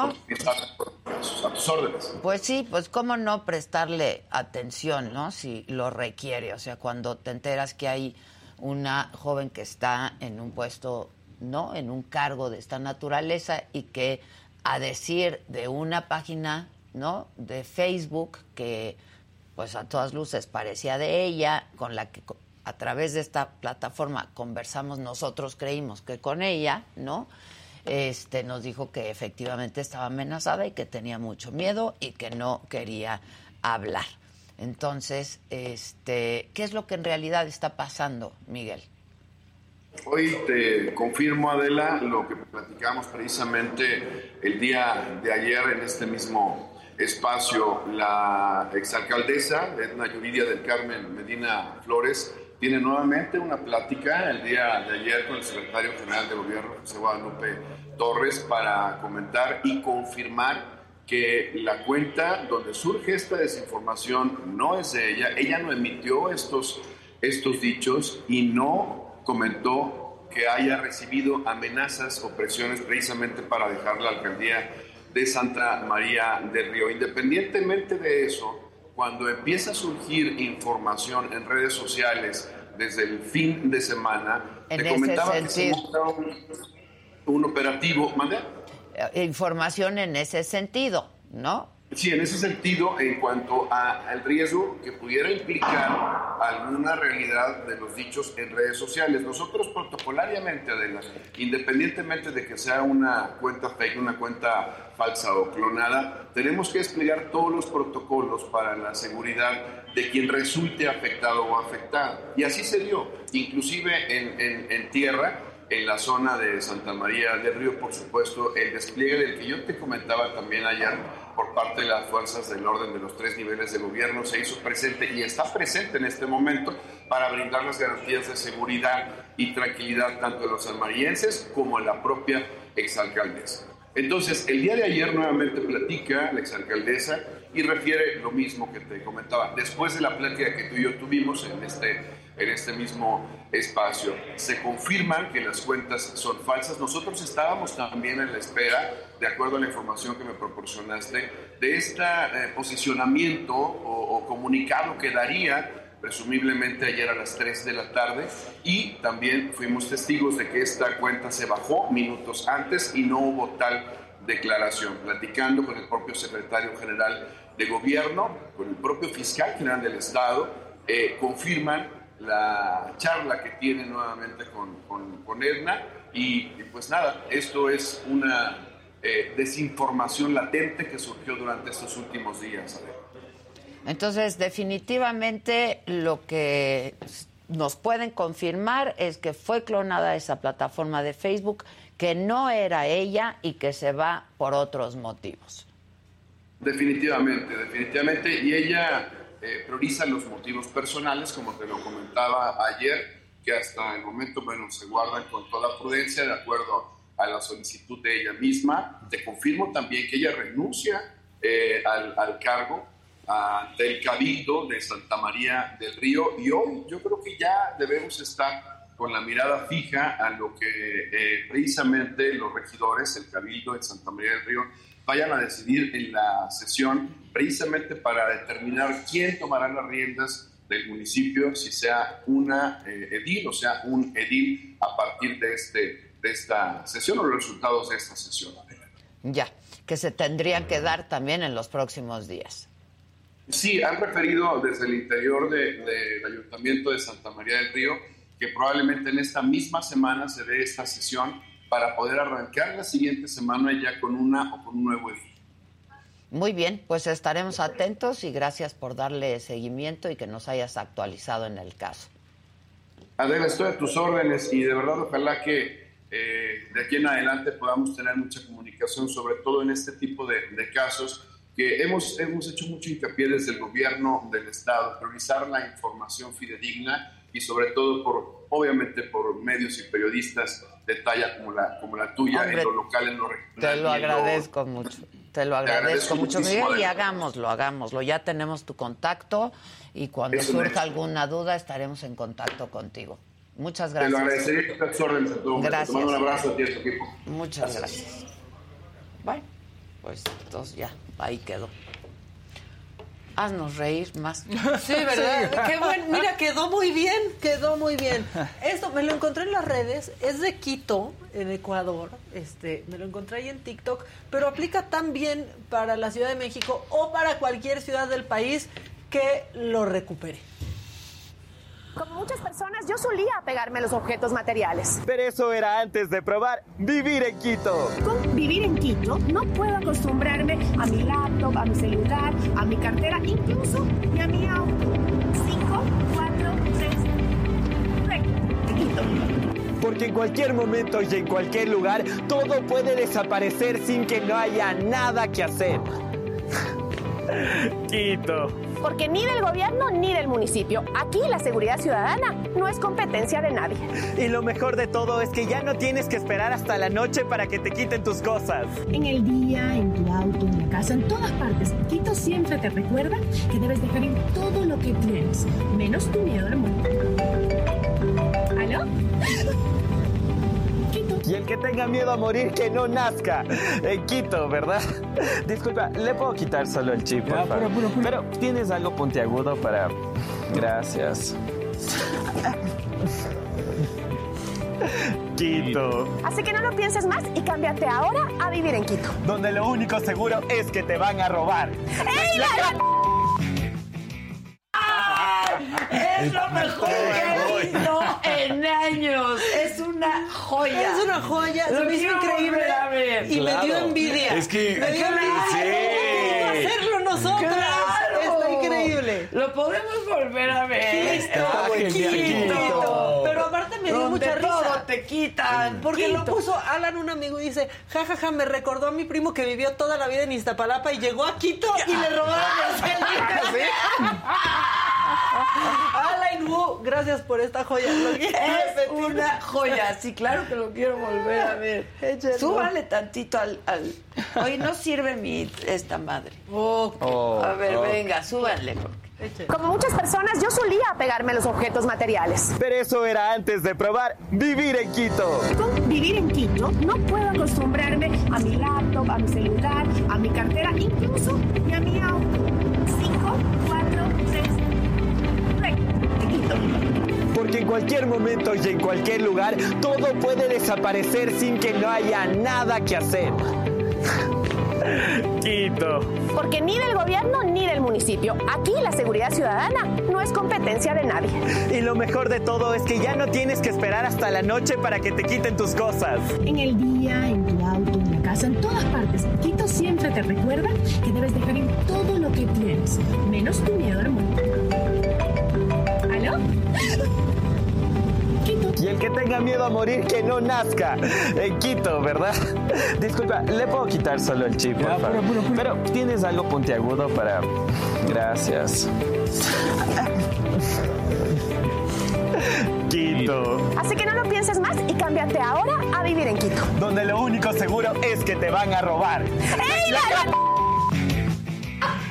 No, qué joya. ¡Qué joya! Sí, sí, sí. ¡Qué Genial. joya! No, la verdad. Quito. Quito. Es lo mejor que he visto Sí. en años. Y quien tenga miedo a morir, que no No nazca nazca en en Quito. Quito. La verdad, me lo encontré, me pareció una joya, me hizo reír que, una y que otra nuestros vez. candidatos hicieran estas joyas, Sí. ¿no? Por favor. sus- claro, Quito. Quito. Hay que hacer uno en el metro, hay que hacer uno en favor. México, se los queremos copiar, Está estamos avisando, porque buenísimo. está, porque está buenísimo y este, pues ya otro para seguirnos riendo, porque en serio es mitad de semana y necesitamos aflojar el Ah, sí, cuerpo, porque sí, la semana, el mes, el Venga, año, pero duro. porque faltan nuestros Bueno, compañeros. por favor, este hombre, si necesita ayuda, que parpadee dos veces. Escuchen con atención. ¿Vienen a contraer matrimonio sin ser obligados libre y voluntariamente? No, no. Ah, ¿estás obligado entonces? Ah, no, no, no, yo le pregunté a él, no le enseñes. ¿Estás viniendo obligado a casarte?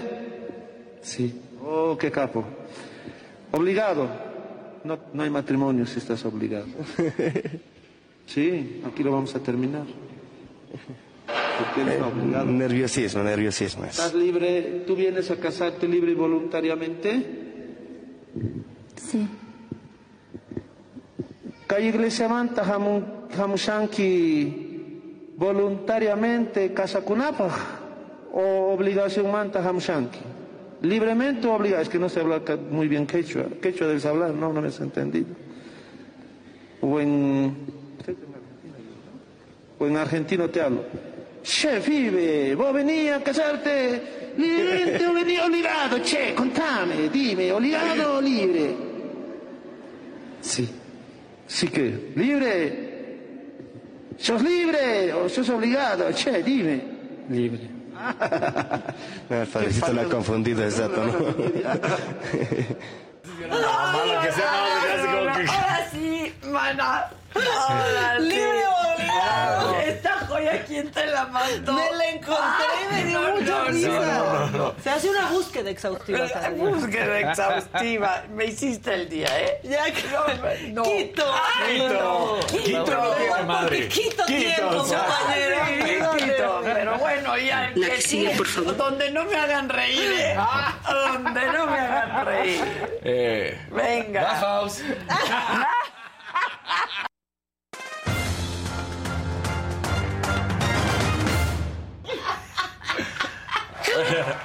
Vamos a seguir con los videos, ¿qué te parece? Venga. Y no le pierde. Eh, ¿Qué sucedió ayer en el. eh, Bueno, antier, para ser exactos, en el Abierto de Australia? Porque recordemos que se está realizando el Abierto de Australia, donde ya avanzaron a semifinales el griego eh, Stefano Tsitsipas y eh, estará enfrentando a Djokovic, que quiere también romper ese empate que él mantiene ya nada más con Roger Federer, porque recordemos que eh, Rafa Nadal tiene 22 Grand Slams el- en la rama varonil, el mayor ganador, y entonces él quiere hacer. Al finalizar su partido, pues eh, Stefano Tsitsipas dice, pues que le encanta Australia, que muchas cosas, e invita a cierta personita a que lo vea, o sea, no le pierde. Mira quién Ah. invita a Stefano A Tsitsipas. ver, a ver. I mean, Australia is such a great country. Um, I like a lot of us Aussie things, you know. Um, one of my favorite exorcists comes from Australia, Margot Robbie. I wish I can. Margot Robbie?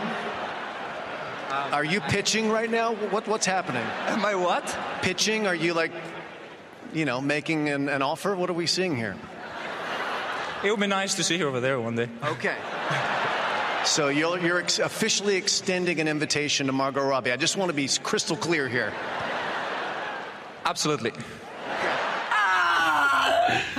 Y está bien Eh, guapito. Y él dijo que este es su año, que va a ganar muchos Grand Slams. Cuéntale al público porque estuvo ¿Qué en es, inglés. qué es lo que termina diciendo Estefano Tsitsipas cuando lo está entrevistando? Él eh, dice que se encuentra muy contento en Australia, que hay muchas cosas de Australia y de la cultura que le encantan, y sobre todo una gran actriz como es Margot Robbie. Y para los que todavía no ubiquen a Margot Robbie, es pues eh, Ha- Harley Quinn en, en la película de, de DC y, o de DC, y también en otras movies ahí anda, pero ella es Harley Quinn. Es Barbie ahorita. Barbie, es Barbie, a ser Barbie ahora, sí. ¿Cómo le invito? Entonces, Este niño y- chiquito, sí, ¿no? Y le terminan diciendo, ¿qué, qué está pasando? ¿La estás invitando? ¿Quieres que esté aquí? Bueno, sería bueno verla en las gradas alguna ocasión. Sí, claro. Entonces, pues no le, no le perdió, ¿no? el, el chavo sabe lo que quiere, ¿no? Claro. Entonces, ahí anda eh, Tsitsipas. Mientras tanto, vamos a hablar de, de cosas también que suceden macabronas en el fútbol mexicano que ya nos tienen acostumbrados todo el tiempo, pero una más. Resulta que Florent Thauvin, este jugador francés que estaba en los Tigres, y digo estaba porque el equipo de la Universidad Autónoma de Nueva León pone este tuit donde agradecía a la estancia el mediocampista que además es campeón del mundo en Francia, con Francia en el 2018 en Rusia, y pues él dice esto el 23 de enero que hasta ahí llegaron. Resulta que ayer Thauvin llega con su abogado a las instalaciones de los Tigres y dice, yo aquí me vengo a presentar. No lo dejan ingresar, se encuentra con André Pierre Guignac, que sabemos que es el mejor extranjero de los últimos 50 años o de los últimos 20 por lo menos, para que ya no hay gente se vuelva loca de que no, como algunos otros. Pero él dice, pues a mí me están rescindiendo el contrato sin avisarme y nada de que llegamos a un acuerdo. Lo están haciendo y están rompiendo Ah. pues todo lo del derecho laboral. Porque ¿cuál es la razón? La razón es muy fácil. Quieren abrir un espacio para que haya otro jugador extranjero aquí. Pero Ajá. habían dicho que llegaron de común acuerdo. Y res- no es y él llega y dice, aquí no hay ningún común ¿Y va a acuerdo y vengo con mi abogado.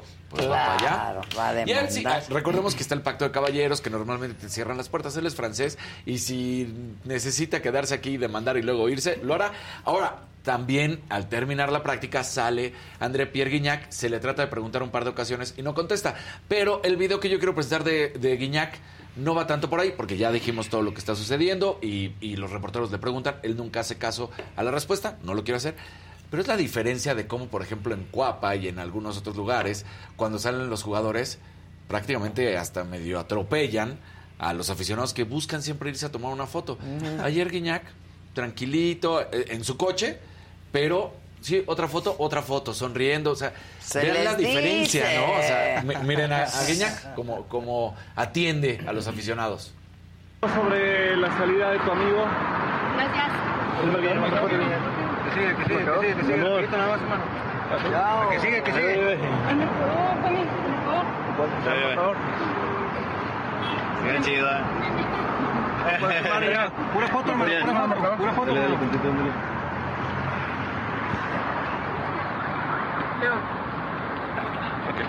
André, ¿alguna opinión sobre la salida de Flo? Bien, Leo. La foto Iñaki.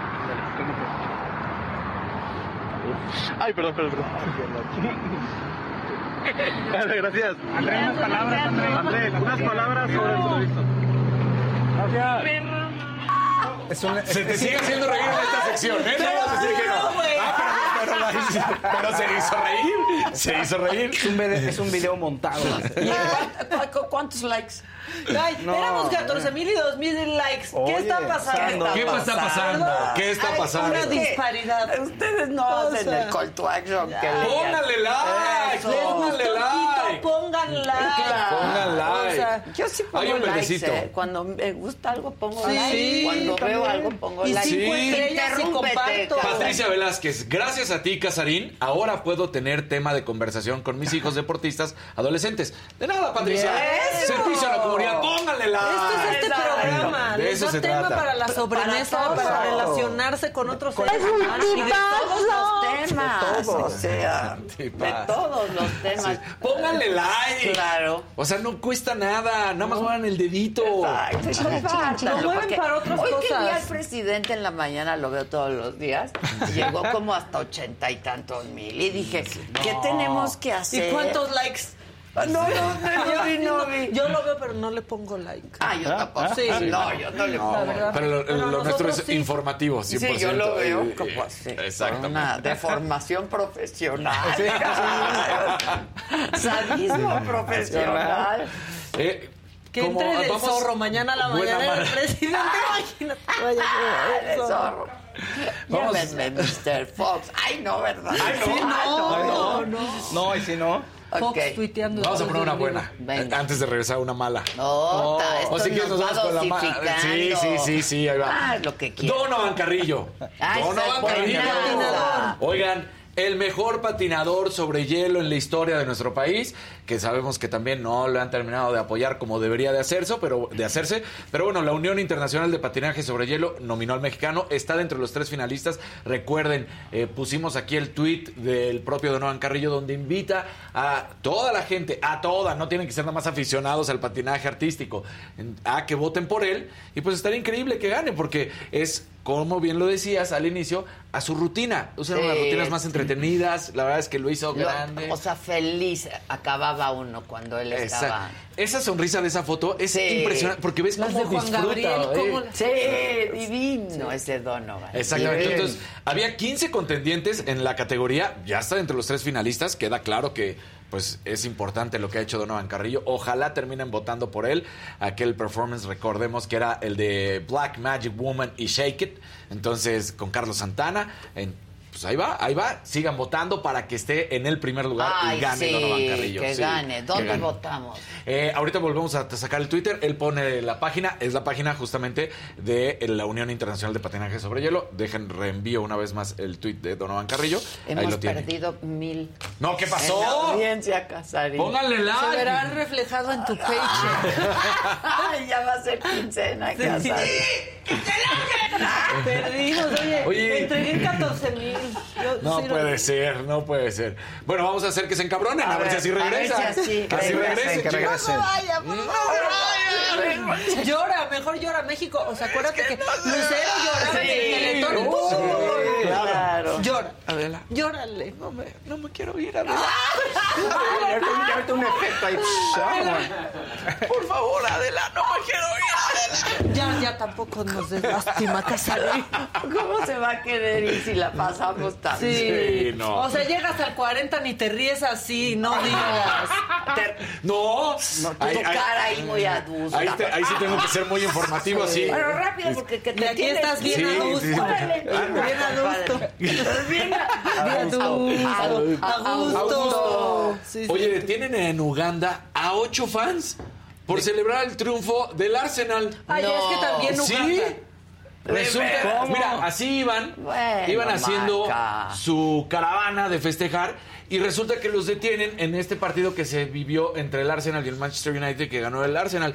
Los detienen y los propios eh, jugadores de Uganda, de- digo, aficionados de Uganda, perdón, no sabían por qué los habían detenido y cuando los detiene, eh, cuando se va a entrevistar al jefe de la policía que se llama James Movie, dice que en Uganda están prohibidas las caravanas, que tenían que Ah. pedir una, un permiso para hacerlo. Y tú dices, ¿Cuál son ocho aficionados Son que están festejando. pelados ahí, Entonces, como nosotros. Está claro, horrible. ni que fuéramos caravana. que decían que era una procesión y todo. Sin embargo, ya dio un giro la noticia. Ah, a ver. Resulta que Eran aficionados gays. no, que Pues ahí te mata. Ahí yo no les existiría. Sí, ahí sí, ya no, dices no, nada. no nazcas ahí. No. El que quiera ser gay, que no, Que no nazca que en Uganda. que no nazca en Uganda. Bueno, resulta que los contrincantes del gobierno en Uganda hacen sus desfiles con color rojo. Ahí estos iban. Y estos con- iban con la playera del Arsenal que es Y roja. creyeron que era la oposición. Exactamente. Ah. Entonces, por eso los detienen. O sea, las, las, las marchas y las caravanas tienen que ser autorizadas. Eh, tienen que ser autorizadas. Y luego, pues no se pueden poner de rojo Pues porque. que usen el de visitante. Que usen el de visitante. Exacto. Y nos vamos con una noticia noble. Que no Pues le veo yo mucho te uso, pero, pero. noticias. ¿cuántos somos, hija? Ya se recuperó, pero los 14 no hemos regresado. 13,400. Ok, Ay, ok, Pues sigue sudando. así. Y cuando y caravana la que le vamos a hacer a nuestra invitada hoy, te la vas a Sí. perder. Ahí la ves Muy ahorita mal, que ahorita te la veo, ahorita la veo. Oye, pues tarjeta blanca. ¿Qué es esto de tarjeta blanca? ¿Qué, qué Oye, Kevin. Oh, ya, güey. A ver. ¿qué- Se o sea, traen un pique. Sí, ahí, ahí algo va a pasar. Un, este, ring. Volvemos, pone- volvemos a traer un ring para, para la posaga de este año. Exacto. Y vamos viendo. Hay que a ver si es cierto. Sí. ¿No? Vamos viendo a ver qué tal. Pues resulta que en el partido entre el Sporting y el Benfica allá en Portugal, resulta que ¿Y esa esta árbitra saca una tarjeta blanca.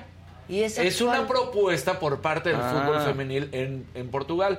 Y dicen, pues, ¿de qué se trata? Al fair play, al buen Ah. juego. Y ya que, en este caso, pues fueron bien atendidos por parte del cuerpo médico una lesión que se tuvo en ese momento. Ah. Entonces, es una iniciativa del Plan Nacional de Ética del Deporte en Portugal que reconoce las acciones del juego limpio en un partido. Eh, Está bien. Si quieres ser feliz, Está bonito. nace en Portugal. o sea, la neta. O sea, digo, pues, o sea, no le veo mucho uso porque, pero Pues bueno, sí, pues, entiendo, pero es bonito. es bonito. Es como en algunas escuelas en que ya te hacen nada más observaciones de lo positivo. Exacto, Exactamente. Está bonito. Está bien, está bueno. Bueno, adiós, está. Casarín. Adiós. Que se largue, como es. ¿A dónde se va a ¿A Casarín? dónde se Que va? tiene en su otro trabajo. Ah, Uh, donde no que se ríe y lo ven. Y donde no se ríen. Niña está triste. No adustos. Donde no tiene compañeros a así. No, ni gafete tiene, tiene que entrar con Memo.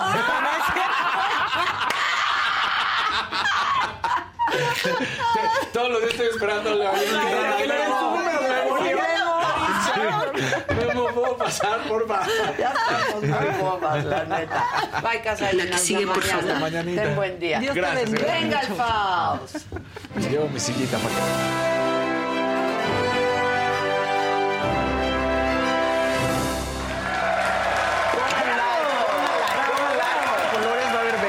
Muchos bechototes. Eso. Muchos bechototes. Qué feo Pongan que like. Casarín se vaya justo cuando te toca. Compa- Sí. Es muy triste y es sospechoso. Es raro, es raro. es sospechoso. Raro, raro. Estoy pensando cosas.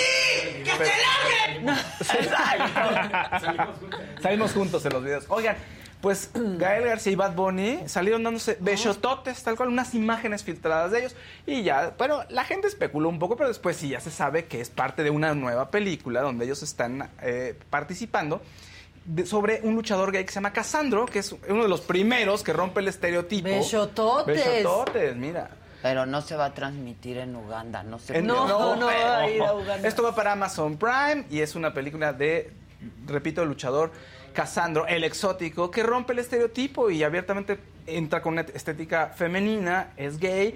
Y tiene que luchar contra todo lo, lo que le grita en la lucha libre, todos los estereotipos, sí, tal cual, horrible. Y pues se gana un lugar en el público, pero pues le cuesta su trabajo.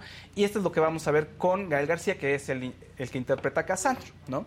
Entonces, Pues ahí están los beshotots que se filtraron. Es buena publicidad, me parece. Me parece que está bien. Pues ahorita bien cualquier cosa que no hable ¿No? de que aventó el celular, el Bad Bunny, Bad es Bunny. buena Sí, publicidad sí. para él. Totalmente. Oigan, en otros temas, Adal Ramones que siempre sí se regresó a su casa. A su casa a su Televisa. casa Televisa. Según dicen, es un va a conducir un programa, según Alex Caffi, mi famoso y yo, que es un formato peruano, no especificó muchas cosas. Adal no ha dicho Pero a mí nada. me lo pero confirmaron ayer. Eso, ¿eh? ¿Lo exactamente, tenemos? lo tenemos, sí. Entonces, Venga. veamos esto. Échenlo. Venga. Ya regresa Ya regresa a Televisa. Ay, ¿de veras? Sí, ya. Ay, qué bueno. Ya regresa a Televisa, entonces, este, y, y he he descubierto a, un- a una muy buena persona. Oye. ¿y a qué, en qué regresa a Televisa o qué va a Creo hacer? que va a conducir un programa. Qué bueno. De, de- no sé de qué es exactamente, pero va como conductor. Mira, pues ahí Se está. tenía que decir. Sí.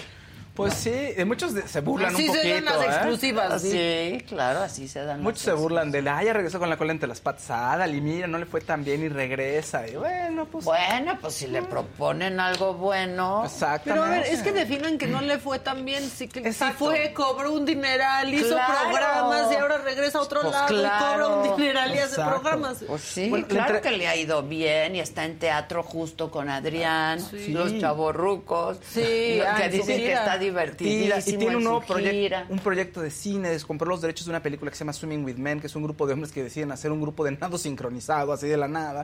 Entonces se ve divertido, Y, y va- tiene muchas y ha- cosas. no ha dejado de hacer también No. teatro, este, en una obra, dos más dos se llamaba, y aparte viene la de un cuento de Navidad. Sí, no, no, no. O sea, Está muy activo, así Ajá. como que digas que fracaso, pues no, la verdad. Ah, oye, ya Adrián Uribe y Consuelo, pues tú sabes ya, pero para la gente, ya mañana está en cartelera la película Infelices para Mañana siempre. jueves, Ajá, sí. mañana jueves. Pues vean, así se ve muy divertida, me enganchó el tráiler. A mí también, la verdad. La verdad. Y ayer que platiqué con ellos, la verdad nos hicieron unos sketches buenísimos. Es que ellos dos juntos también son buenísimos. Ella es Sí. bu- ella- a mí me gusta su trabajo, eh, como en los los me gusta dos, mucho. la ¿eh? verdad. Sí. y- sí. En la película, para quienes no sepan rápidamente, que no hayan visto el tráiler, se trata acerca de una pareja que es infeliz y repite, el día de su aniversario, que se van de viaje, lo viven una y otra vez, pero ya no se llevan. Entonces es el horror de estar con alguien a quien no soportan. Y tiene que soportarlo una y otra y otra y otra Sí, vez, ¿no? se ve muy divertido. Se ve y son- bien. hacen muy buena pareja, la verdad. Sí. Se estrena mañana, Infelices para siempre. No dejen de verla. Yo creo que se van a pasar un rato súper divertido con estos dos, la verdad. Yo ayer no sé cuánto me reí. Pues es la que verdad. sí. Me A reí me mucho, me divertí dos. mucho. Oye, en España, ¿de quién creen que están hablando el día de hoy? Porque De salió, Luismi. De Luismi, sí. Salió una portada de la revista Semana, la revista del corazón, donde él y Paloma pues están romanceando. Pero mucha gente esperaba que sacaran Su la foto del beso. Sí. Su comadre, su comadre ya no está con Enrique Ponce y están ellos ahí. Aunque dicen que falta el beso y falta la confirmación de alguno de los dos, de él, por lo menos. Ay, ojalá esté muy contento. Sí. Luis. Yo ya lo quiero ver muy feliz. Sí, claro. La verdad. Sí. Y me gusta que no salga ahí de que con una de 21 de ya no sea No, ridículo, por claro, favor. claro. No. Que fueron a comer a un restaurante en Bilbao. Volaron el jet privado de Madrid a Bilbao. El restaurante se llama Asador Echeverry, que solo admite 30 personas. Son de esos que hablas para hacer reservación y dices, sí, solo 30 personas. Si hay más de esas, ya no te atienden. Y la reservación es de dos, entonces tienes que ir acompañado. Menú de, de degustación, 265 dólares, de euros, ¿Euros? perdón. Euros. Sin bebida incluida. Entonces, pues, Por persona. Que ya Por casi persona, está igual, sí. ¿eh? El euro y el dólar. Exactamente. Pues ahí está Luis Mía, a ver qué tal. Oigan, tenemos boletos dobles para Pancho Barraza, ¿eh? que va a dar su show el 28 en la Arena Ciudad de México. Eh, Este gran artista de regional mexicano, que además su, su tour se llama Leyenda en Vida y hace una revisitación de sus 30 años de carrera. Y juega con el concepto de que pues está cansado y dice que es muy abrumador que le anden poniendo apodos de que llena todos los lugares, de que es una leyenda. Entonces, pues me da risa, pero sí es una estrella, la Sí, verdad. Entonces, sí, son estrellas. No, bueno. ¿Cuántos? Cinco pases dobles que nos marquen a nuestro WhatsApp, por favor. Ok. Que demuestren, pásenme, Que que demuestren que son miembros. Que demuestren ¿no? que son miembros de la saga. Órale, Exactamente. Y que ¿vale? se vayan a divertir este 28 de, de- enero. de enero, exactamente. Arena Ciudad de México, el Pancho Barraza. Ya estás. ¿Y ya? Ya estamos. Ah, bueno, Estamos. entonces hagámosle caravana a mi queridísima Lola la trailera. Oh, mi amor. ¿Cómo Uy, qué padre chamarra. Hola.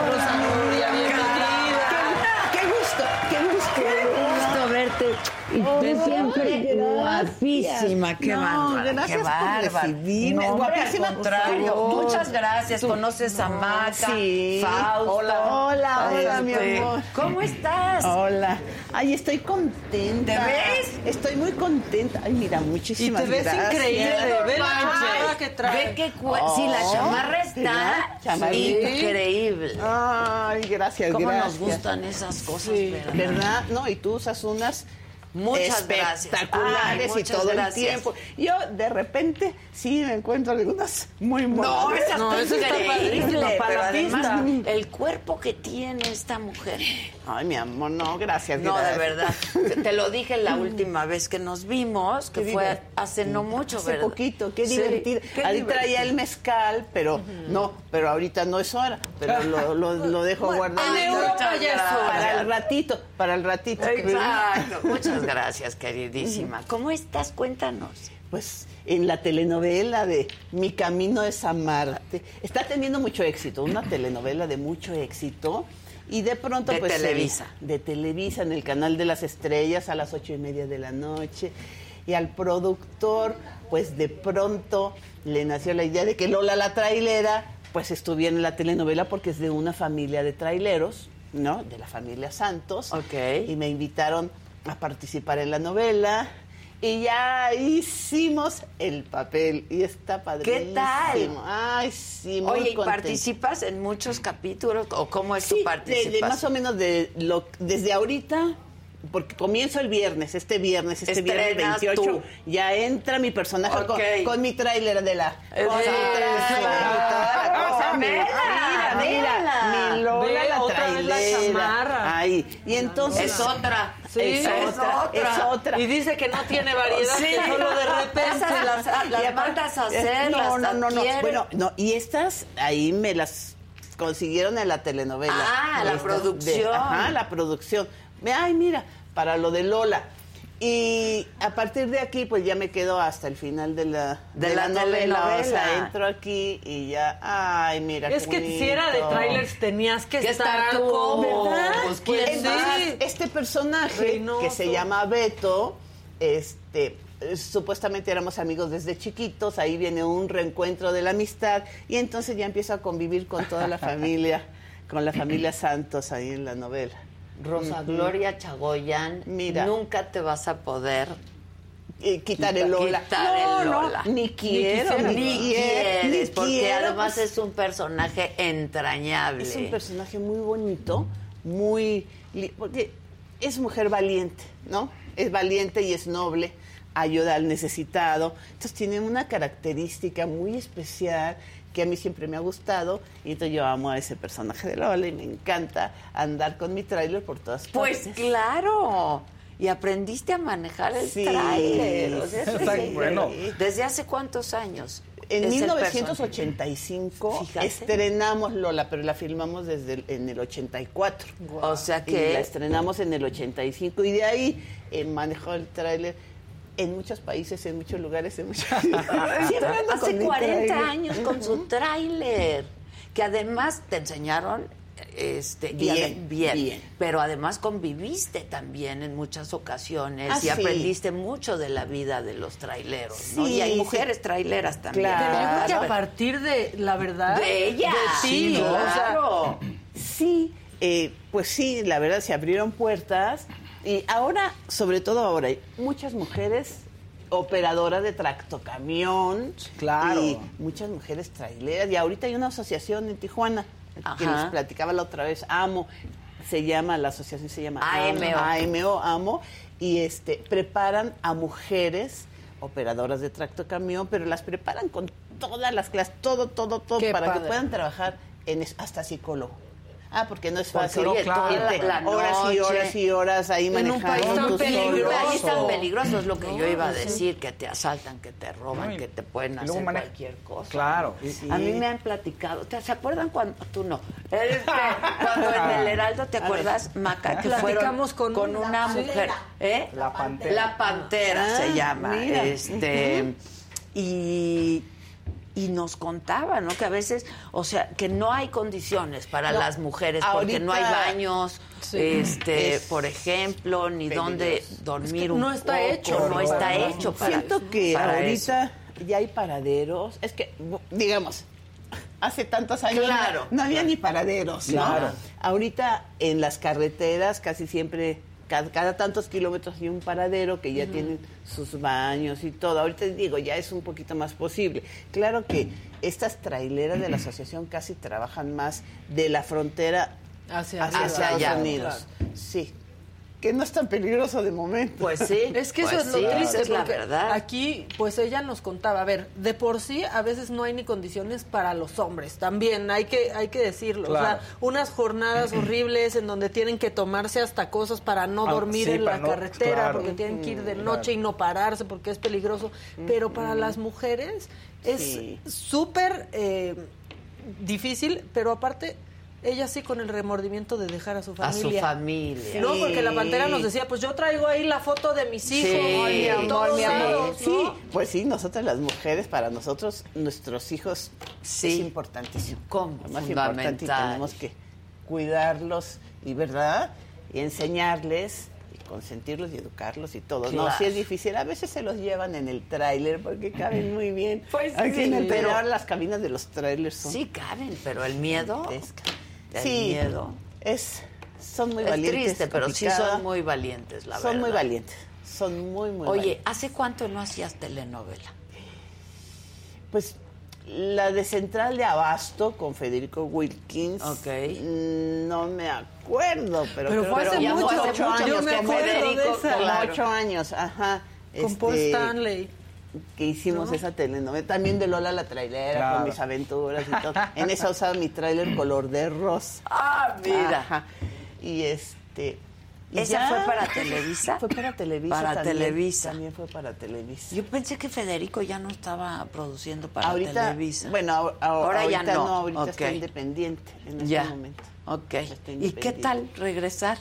Ay, qué bonito. Sí. ¿Sabes qué? Es como el reencuentro con tus amigos, ¿no? ¿Verdad? Claro. Reencuentro con nuestros amigos de siempre, de todo, de toda la vida que que muchos nos conocemos, pero no convivimos porque cada quien andamos Pues trae en su nuestro. onda. Entonces, Tú no vives aquí. Sí, vivo aquí. Ah, siempre has Sí, vivido aquí. Ok, ok, perdón. Pero yo pensé pensé que en Estados viajando. Unidos. Pero Sí, sí, es yo que pensé sí me que- la paso viajando porque trabajo muchísimo en Estados Unidos. Claro, pues tienes casa Pero- allá. Aquí. Ah, ok, ok. O sea, Sí, yo pensé que tenías sede allá también, ¿no? Porque estás mucho tiempo en Estoy mucho Estados tiempo en Unidos. Estados Unidos, sí. Pero bueno, entonces la entrada, este, bueno, oye, el productor Nicandro, Ajá, qué Nicandro bárbaro, Díaz, es un ese es tipazo, un tipazo, Nicandro. Tipazo, Nicandro Díaz González y Toño Arrevizo también. Y bueno, todo el elenco y el equipo de trabajo. Oye, yo me quedé, eh, pero anonadada, Adela. Son muchísimas personas, no 100, 200. no, están- las producciones No, no, unas están producciones, unas mesototas allá en la carretera, porque filmamos por, por Querétaro, rumbo a Querétaro, unas mesototas. ¿Y esto de qué es? Pues todo el, El personal equipo. que está trabajando aquí. Eh, sí, ¿no? claro. Eh, eh, los Antes técnicos, no los camarógrafos. así. No, antes no era así. No. Antes no era así, pero ahora, no, no, no. Un despliegue. gente, un despliegue, tres directores. Y te consienten. Y todos te consienten y llevan allá hasta por allá, por allá, por el, por el campo, la comida deliciosa para, Para todas estas personas que estamos. Este, Pues sí, estás contenta. Sí, estoy muy contenta. Qué bueno, me da mucho gusto y con mucho trabajo también en Estados Sí. Unidos y todo. Sí, ya después voy a seguir con lo de la música porque me dieron la oportunidad de cantar una canción Ah. eh, que se llama Creer en el amor. Y vuelvo a creer en el amor. ¡Ay! Oye, ¿y tu marido? ¿Cuántos años llevas con tu marido? Pues ya tenemos 36 años de casado. 36 años. Sí. Sí. Oh, mira. A ver, que se asome, que se asome. Ahí que está. Me apoya en todo. Ahorita estaba trabajando, ya es que sus compañías están en Oaxaca. Saludos a Oaxaca. Por eso me dan Pues te mezcalito. trajimos el mezcalito de. Oaxaca. Muchas gracias. Ajá. Y entonces, este, llegó tardísimo a medianoche y mi amor me tengo que ir temprano con Adela. Sí, sí, sí, te acompaño, te acompaño. Ay, gracias. Ah, Qué bueno. qué bonito, después de tantos Ay, años. ¿verdad? Y además, junto con él, crearon el personaje de Lola. Sí, A mí exacto, me lo platicaste exacto, cuando y él fue el productor. Él fue el productor. Él fue el productor. Sí, sí, sí. De, de la película de Lola la trailera, casi todo lo de Lola la trailera, ¿verdad? Y entonces, sí, me apoya en todo y me apoya en la música. Y En todo, giras, qué padre, y se todo. divierten Y nos juntos. divertimos juntos y nos la pasamos increíble. Es que solo así, Sí. ¿no? Se puede durar 36 Sí, años pues, juntos. somos aventureros. Sí, son, son, son. hacer cosas así, irnos a veces por el mundo, Ah, cosas ya. raras allá. Ay, ¿y quién maneja? países. Casi siempre maneja él. Ah, mira. Entonces, Mira. eh, ¿Un carro? ¿El Sí, carro? sí, si andamos en Europa. No, casi siempre maneja Rolando. Sí, a veces yo manejo, pero no, no, no. Él Ok. casi siempre él es el que. Tú dices, ya, yo trabajo Yo ya- manejando, ya maneja tú en las Ah, Mi trabajo es manejar y trailers, además. Que te inventen un reality de eso. Sí. Ay, vamos Sí. a hacer uno. Cuéntame. Vamos a hacer Ah. uno. Sí, ya, bueno, ya está punto a punto es- este reality, este, mi hijo, mi hijo que se llama Em- Emilio, Emilio Fernández, ya ya está a punto, ya tiene casi casi todo listo para un es de pues de las aventuras de los trailers. Está Ah, buenísimo, mira, eh, claro, sí, claro. claro. A punto. Venimos a decir que venga Emilio para que les platique Claro, todo, sí.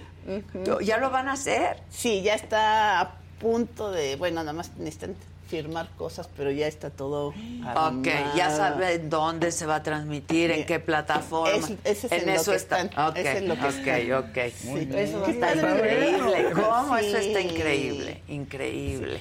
Adela, mira, quiero decirle a todo el público que por favor, este viernes, este viernes, que ya nada más falta poquitito, viernes 27 a las ocho y media de la noche, por favor, vean la telenovela de Mi Camino es Amarte, que está buenísima. Está arrasando, está teniendo mucho éxito. Pero bueno, mi personaje de Lola la trailera. ¿Cómo? entra, Regresa participa, participa en la telenovela. así Claro, que los está increíble. a todos. Próximo viernes, o sea, Próximo- pasado, pasado mañana, mañana, ella pasado estrena mañana. con Lola la trailera en, En mi, Cami- mi, Mi camino es Es amarte. amarte. Es con Gabriel Soto, telenovela ¿verdad? Con Gabriel Soto y Susana González. Guapos. Ocho y media de la noche. Qué elencazo. Oye, son unos tipazos. No, no, no. Susi, Susana. Sí. Qué, qué lindo. eres tan linda, tan cariñosa, Sí, educada, sí, sí, es muy linda, preciosa, linda, este, no, no, no, no. Y guapos Todo el los ele- dos, y muy ¿eh? guapos y Sí. bueno, él ni se diga, guapísimo. Y este, Mónica Sánchez se vino desde España, desde Sevilla, porque vive en Sevilla y se vino Para hacer Sevilla la novela. Para hacer la Ah, novela. sí. para hacer la novela. Y es mala, como siempre. o sea, Fíjate que no, ahora es muy buena. Es la buena del- de, la historia.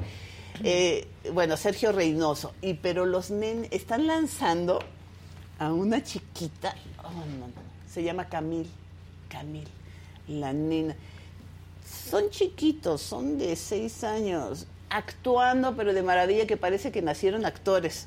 No me digas. actores, ajá. Qué padre. Exacto. Oye, ¿y en la telenovela tienes novio, pareja? ¿Qué tienes? Ah, ¿Hijos? ese es, ese es el, el, eh, El eh, esa es la sorpresa. Ah. Eh, la sorpresa de la conquista que sí, sí, que sí, no. Ah, ok, es parte como de que la sí, historia. como que no, pues no, no Bien, sabemos. mucho abrazo Sí, con sí, Reynoso. Sí, ah, Sí, ya verdad, vimos ah, mucho verdad, pero abrazo. pues, bueno, esa era de amistad, pero lo des- lo que van haciendo después, ahí se los dejo, ahí se los Buenísimo, va a estar muy divertido que regrese Lola a la trailera y qué padre que van a hacer tu reality, eso me encanta.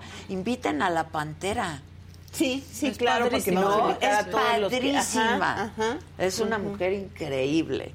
Deberían de invitarla Sí, a tener una sí, segurito que participación. sí, Dile a Nicandro que que, ahí digo yo, que inviten a la Pantera. Porque ah, además- bueno, pero al reality, el reality, eh, ah, le voy a decir a mi hijo Emilio, que es el que está armando claro. Es que la telenovela hubiera sido bueno invitarla, pero ya terminó. Ah, ya Ah, ya terminaron. es que luego van al aire. Acabamos de terminar Con el aire. de las grabaciones ya se terminaron. Y, pero la telenovela sigue hasta marzo o por ahí, ¿no? Sí, la Oye, telenovela sigue. aquí están diciendo que había un rumor que tenías tus piernas aseguradas por un millón de dólares. Pues sí, las tenía, sí, sí, sí. La verdad es que, a ver, Adela, mira, aviéntate de las cascadas de agua azul, maneja las motos a toda velocidad, brinca del trailer, pues sí tenía Claro. las piernas aseguradas por un millón de dólares y gracias a Dios no, tuve que ocupar el seguro porque no, pero nunca me fíjate, lastimé. qué bueno, pero es de esas cosas que de pronto duele estarlas pagando, pero hay que pagarlas y deseando nunca necesitarlas, Deseando ¿no? Pero hay que nunca. hacerlo. Sí, sí. Bueno, yo pienso que todas las cosas físicas y de salud Hay sí que es hacer- importante, sí, es importante claro. tener un seguro. Queremos nunca necesitarlo, nunca, Pero pero, hay que hacerlo. pero de pronto que- dices, es que ya no, ni lo uso y me cuesta. Pues sí, es de esas cosas que quieres pagar para no usarlas, ¿no? ajá. Para no Que- usarlas. que las Seguro que gastos médicos no- Claro, claro, Duele, claro. Ujú, Sí, son caritos. Pero hay gente que acaba vendiendo una casa porque cayó en el hospital y fueron Sí, millones. Sí, sí, sí. Sí, sí, sí, eso sí hay que. Pues qué divertido, Rosa. Me encanta, me encanta verte, me encanta verte tan bien y trabajando tanto.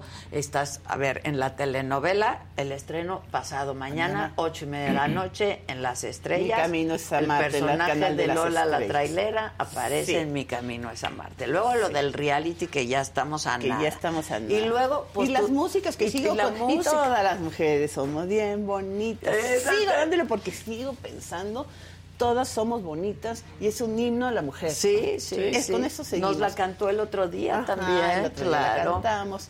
Y bueno, ahora pues vuelvo a creer en el amor en la telenovela. Vamos a ver qué pasa. A ver, Muy bien. A ver si sí o, o si se da o no se da. Ahí vamos a verlo en la telenovela. Súper, mi queridísima Rosa, gracias por venir. A ti. Te ves espléndida. Estás preciosa. Gracias. ¿Cómo se Es lo máximo. Es lo máximo esta mujer. No, es que habla, hablas y te sonríes y salen estrellitas hacia alrededor. ¿A poco Ay, no? ¿Verdad Muchas que sí? Yo siempre le digo, ¿Eh? me dice, estás loca. Dice, y yo, ¿en serio?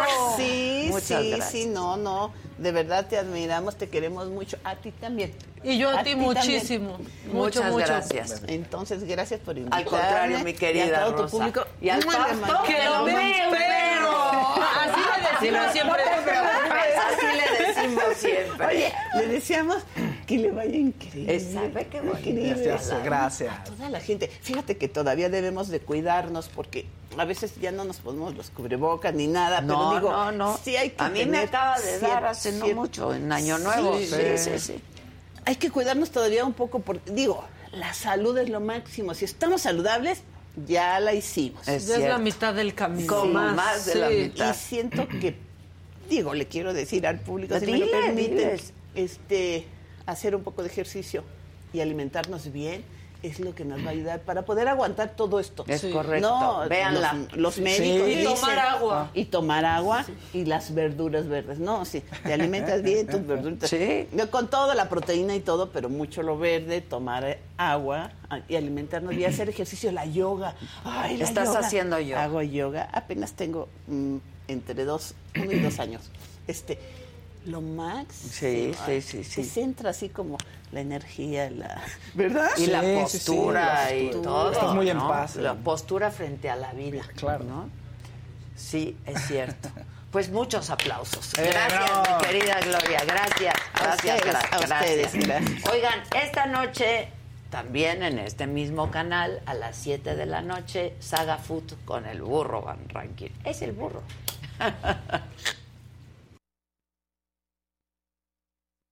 novia de repente me ve un bulto en la aquí y me dice, eso no lo tenías ayer. Ah, Chihuahua. Entonces sale el doctor y me dice, es un tumor, está expandiéndose, tiene bordes de crecimiento y te, te tengo que operar. El doctor te decía, ¿la vas a librar? ¿No? Eh, al principio me dijo, va a ser una batalla durísima. Fuiste diputado federal después. Sí. ¿Cómo te fue? Muy bien, porque yo, yo, yo sí entré a la Cámara con dos cosas muy claras. Una era ir por el tema de contra la violencia en los estadios. ¿Alguien te puso trabas, Gerardo? Este, Sí, claro. ¿De los que se supone que te tendrían que ayudar? Sí, claro. Es más, me amenazaron de muerte. ¿Quién? ¿Cómo surge lo de boom, vámonos? Estábamos yo en la noche un día y de repente mete un cuadrangular Canseco, ¿te acuerdas de José Sí, Canseco? que el. Y digo, ¡boom! ¡Vámonos! Cuadrangular al jardín derecho de Canseco y la pelota se va, los Atléticos ganan cinco carreras por tres. Y ahí se quedó el boom. Y ahí se quedó el boom. El que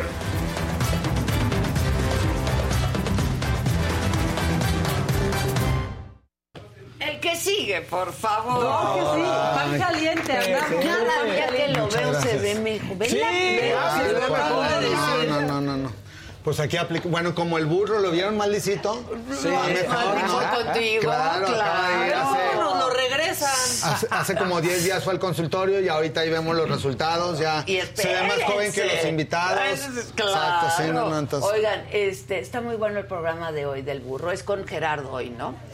Y Gerardo platica toda esta historia cuando tuvo cáncer. Sí, estaba ¿no? muy enfermo, Muy grave, Gerardo, muy ¿no? grave. A mí me tocó, trabajábamos juntos, nos queríamos mucho y nos, nos, nos es de esa gente con la que te gusta estar y, y cuando se enfermó fue terrible. Lo cuenta todo, está muy buena.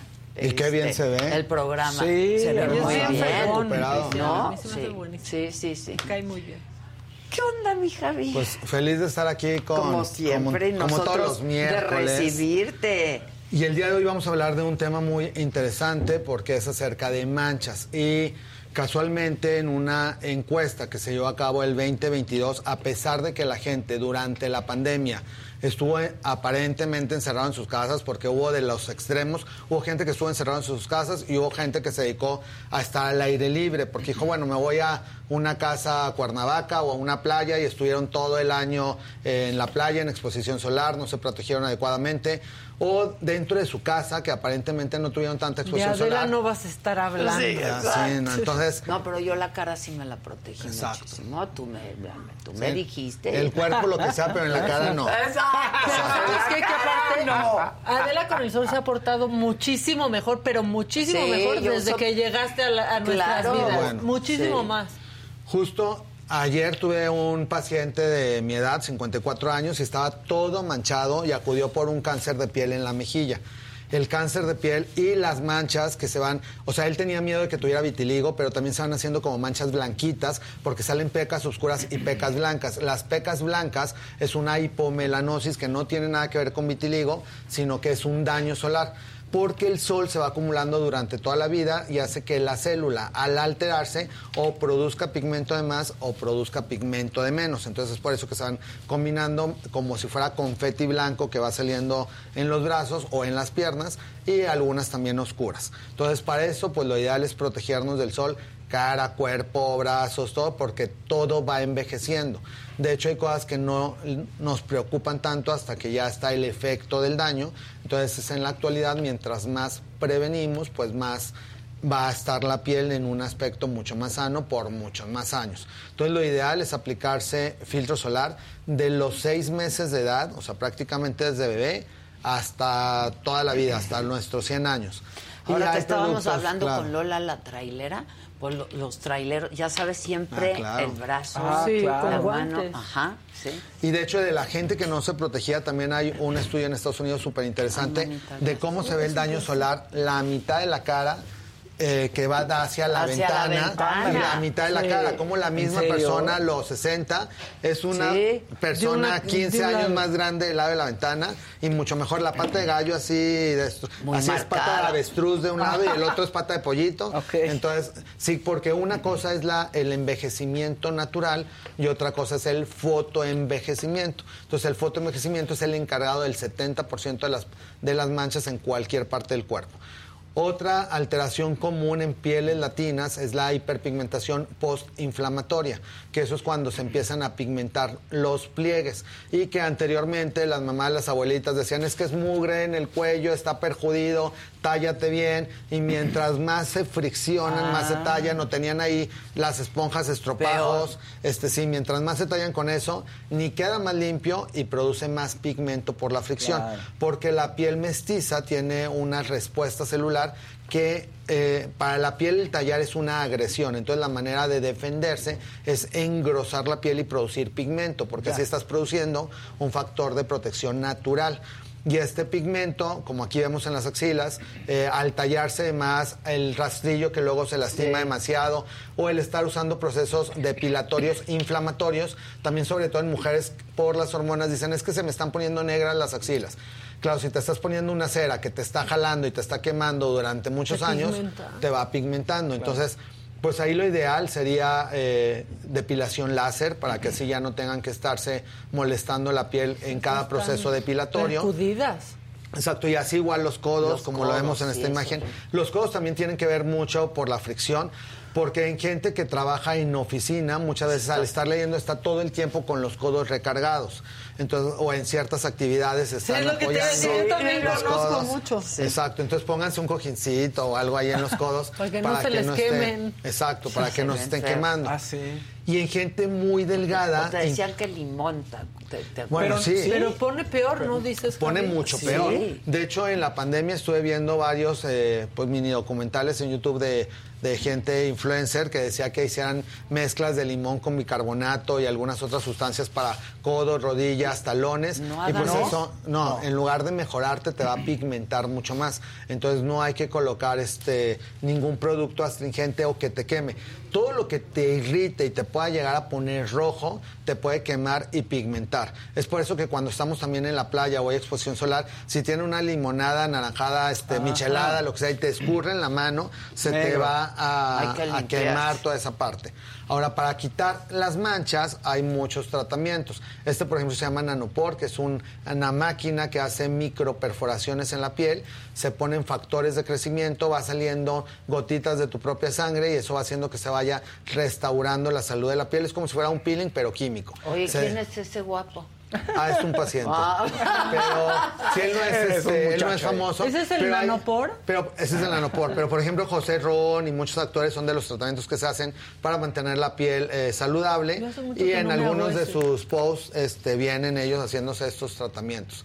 Esto renueva toda la piel, se deja la mascarilla de sangre como 6 a 8 horas, después te enjuagas, queda la piel como bronceadita y te descarapelas como 3, 4 días y la única que puedes hacer tu día normal, ejercicio, ir a la escuela, la, la única indicación es cuidarte lo más posible del sol esa semana para que justo la piel que están haciendo pues quede renovada y Claro. no te vuelvas a manchar.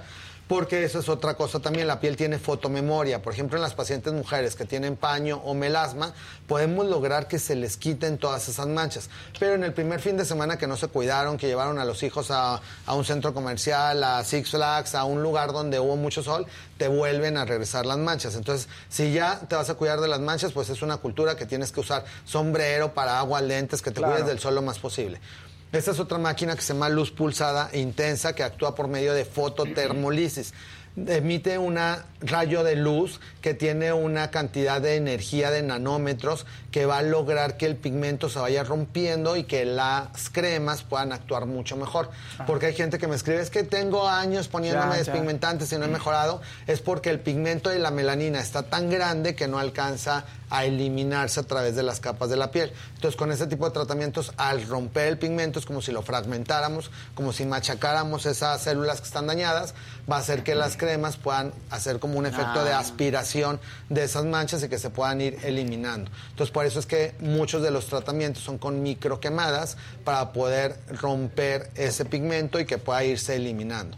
Hay muchos tipos de manchas en cada área del cuerpo. Inclusive existen también manchas que pueden salir en piel cabelluda, que por el pelo no se ven y que muchos hombres cuando están quedando calvitos Sí. empiezan a ver lunares o manchas, Ven. se descubren y dicen, me acaba de salir un lunar en la cabeza y probablemente es de nacimiento, pero más bien no les había tocado que se los vieran. O los pelones, ¿no? También se tienen que cuidar Ah, un claro. chorro. De hecho, en hombres, eh, una de las casuísticas más importantes es cáncer de piel en cabeza y orejas. Porque como que nada más se ponen el filtro en la cara, no se Claro. cubren las orejas y el pelo tiene un factor de protección natural. Entonces, por eso que la gente que tiene cabello es muy poco probable, a casi imposible que tenga cáncer de piel en piel cabelluda. Pero si ya eres calvito... Porque lo cubre, pues. sí. Exacto, si eres calvito, pues tienes que ponerte filtro solar en la cabeza porque quedan ahí todos rojos, tatemados, que después le salen también eh, costras, cicatrices y pues obviamente puede irse acumulando un daño que en el futuro puede dar cáncer de piel. Entonces, independientemente de la cosmética y las manchas, por salud, pues nos tenemos que o proteger del sol o utilizar filtro solar todos los días. En hombres que dicen, bueno, es que no me quiero poner spray y nada, pues cuando menos utilizar algún sombrero o cachucha que te cubra y con eso pues ya vas a estar protegido. Y ya hay muchas herramientas de ropa, de cachuchas, de sombreros que tienen factor de protección solar y que te ayudan a proteger la piel. Si ustedes ponen en Amazon, Mercado Libre, en cualquier plataforma, eh, sombreros con SPF 50, les van a salir muchos modelos porque anteriormente la queja era de que estaban muy eh, feos esos sombreros con protección Ya están solar. padres. Actualmente hay muchísimos modelos que inclusive los pueden doblar, los pueden lavar, los pueden meter a la alberca. Las mamás que tienen niños que dicen es que tengo que estar con los bebés en la alberca, pues Con hay, el gorrito. hay un gorro que te protege inclusive orejas, nuca y que tiene ala para que no te quemen nada. De hecho, yo igual cuando voy de vacaciones me pongo este tipo de sombreros y regreso casi como si ni me hubiera dado el sol, porque sí te protegen muchísimo y que aunque te haya caído el agua, te hayas echado a la alberca, te mojaste la cara y se lavó parte del filtro, con que estés protegido con el sombrero te va a servir bastante. Y para los niños también, porque mis sobrinos Claro. usan, hay ya, o sea, trajes Sí, de baño sí, completos con SPF. A mi- a mi hijo y los le protegen ese. muchísimo. Sí, claro. Sí, Oye, porque a los niños no les pueden estar persiguiendo tanto, entonces con esa Claro. ropa está Sí. muy bien. José Parra dice que si las manchas de las manos se quitan. Sí, o sea, las manchas de las manos, como les mencionábamos, tiene que ver Que con el sol se de toda la vida. la edad también. Exacto, en Las las, manos. cuello. del panteón les Exacto. dicen. Mi abuelita Ay. decía, no, pues ya cada año se despide y va a vivir más que nosotros porque sí, tiene 99. Este año en septiembre la cumple fiesta, 100. ¿no? No, Sí. le vamos a hacer en Ah. septiembre. Así que van a estar cordialmente invitados. Claro. Hay que hacer la saga en, en este en septiembre en. Torreón y decir cómo llegar a los 100. Exacto. Y ella, bueno, ella se ha dejado que le haga de todo. Obviamente, cuando eh, se- terminé Derma, la pobre la traía que con el peeling, la quemada, el láser, las manos, toda, bueno, ella feliz. Y ahorita, pues, para su 100, la verdad es que tiene su piel bien. bastante bien. Y las manchas, porque mucha gente dice, es que mi abuelita tenía, mi papá tenía, entonces estoy resignado a tener las manchas. No, las manchas no se heredan. Lo que se hereda es el tipo de piel. Entonces, si tu familia tiene muchas manchas, tú tienes más posibilidades de desarrollarlas, pero si te cuidas más del sol, vas a tener cualquier edad y no te van a salir esas manchas. Ahora, si ya te salieron, importante, aplicar filtro solar todos los días, en la noche una crema despigmentante y en el consultorio se queman con láser Q-Switch, con nitrógeno líquido, con luz intensa pulsada, dependiendo del tono de piel y del tipo de mancha, pero sí se pueden quitar. Ahora, el reto va a ser que no te vuelvan a salir. Si te cuidas, pues ya no te salen, pero si alguien... Y son cosméticas realmente. Si a alguien también no le preocupan, pues se puede quedar con ellas, no pasa nada. Si alguien dice no me gusta cómo se ven, puede acudir al consultorio y se las vamos quemando. A mí me quemaste esta, ¿te acuerdas? Exacto. Y se ha Eh, ido, o sea, Sí, ha bajado muchísimo. muchísimo. Tengo que volver ahí. Yo siempre le digo lo mismo. Y esas son por sesiones. En el caso de ella tenía una mancha que se llama lentigo solar, que era como una peca de sol. Se quema con un láser, se van cayendo las capas superficiales y con cada quemada va quedando la piel mucho mejor.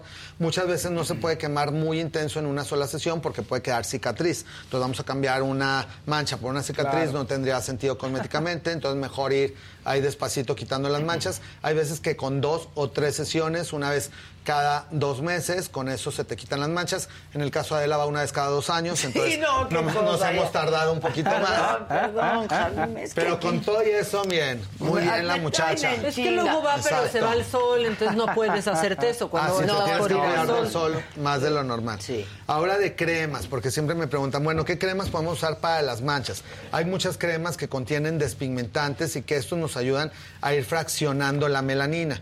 En Eucerin, por ejemplo, tiene toda una línea que se llama antipigment porque lo ideal es empezárnoslas a aplicar antes de que existan los pigmentos. O sea, todo lo anti-aging, que es anti-envejecimiento, o antipigmento, que también me dicen es que tengo mucho aplicándomelo y no se me quitan al 100, no se van a quitar, pero va a prevenir que no avancen más, que no salgan más y que los tratamientos sean más efectivos. Entonces sí hay que usarlo. Antipigment de Eucerin tiene este que es de día, que tiene factor de protección solar, y tiene uno de noche.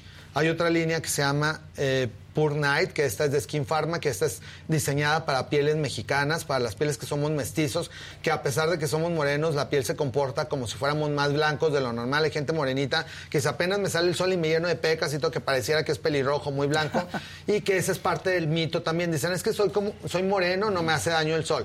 No, te hace igual de daño que alguien muy blanco. De hecho, hay pieles blancas resistentes y pieles blancas sensibles. Lo mismo pasa con las pieles morenas. Hay pieles morenas muy delicadas y pieles morenas resistentes. Entonces, si no quieres que te salgan manchas, esta es una alternativa. Ahora, para el cuerpo, que para el eh, cuello perjudido, para los codos, para zonas íntimas, que hay gente también que dice, "Ay, se me está haciendo más oscuro el asterisco, lo tengo como perjudido, por exceso de uso me van a tomar fotos, me va a ver la pareja, voy a, a estar a la luz del sea, día. pues, hay gente que todo, o sea, la pareja no la conoce con luz prendida, siempre ha estado con luz apagada porque le dan pena ciertas áreas de su cuerpo, pues hay manera de tratarse, de cuidarse. Y con los años las hormonas también van obscureciendo las, eh, la región genital. En la actualidad existen tratamientos para, se les llama para blanqueamiento genital, ya sea masculino o femenino, con máquinas. Sin embargo, las cremas son súper útiles. Esta es una marca española que se llama HD, que tiene toda una línea para higiene íntima también y para despigmentar. Y otra que se llama Toscani, que esta, está, esta es francesa. Esta para la hiperpigmentación de axilas o de ingles también es este, buenísima.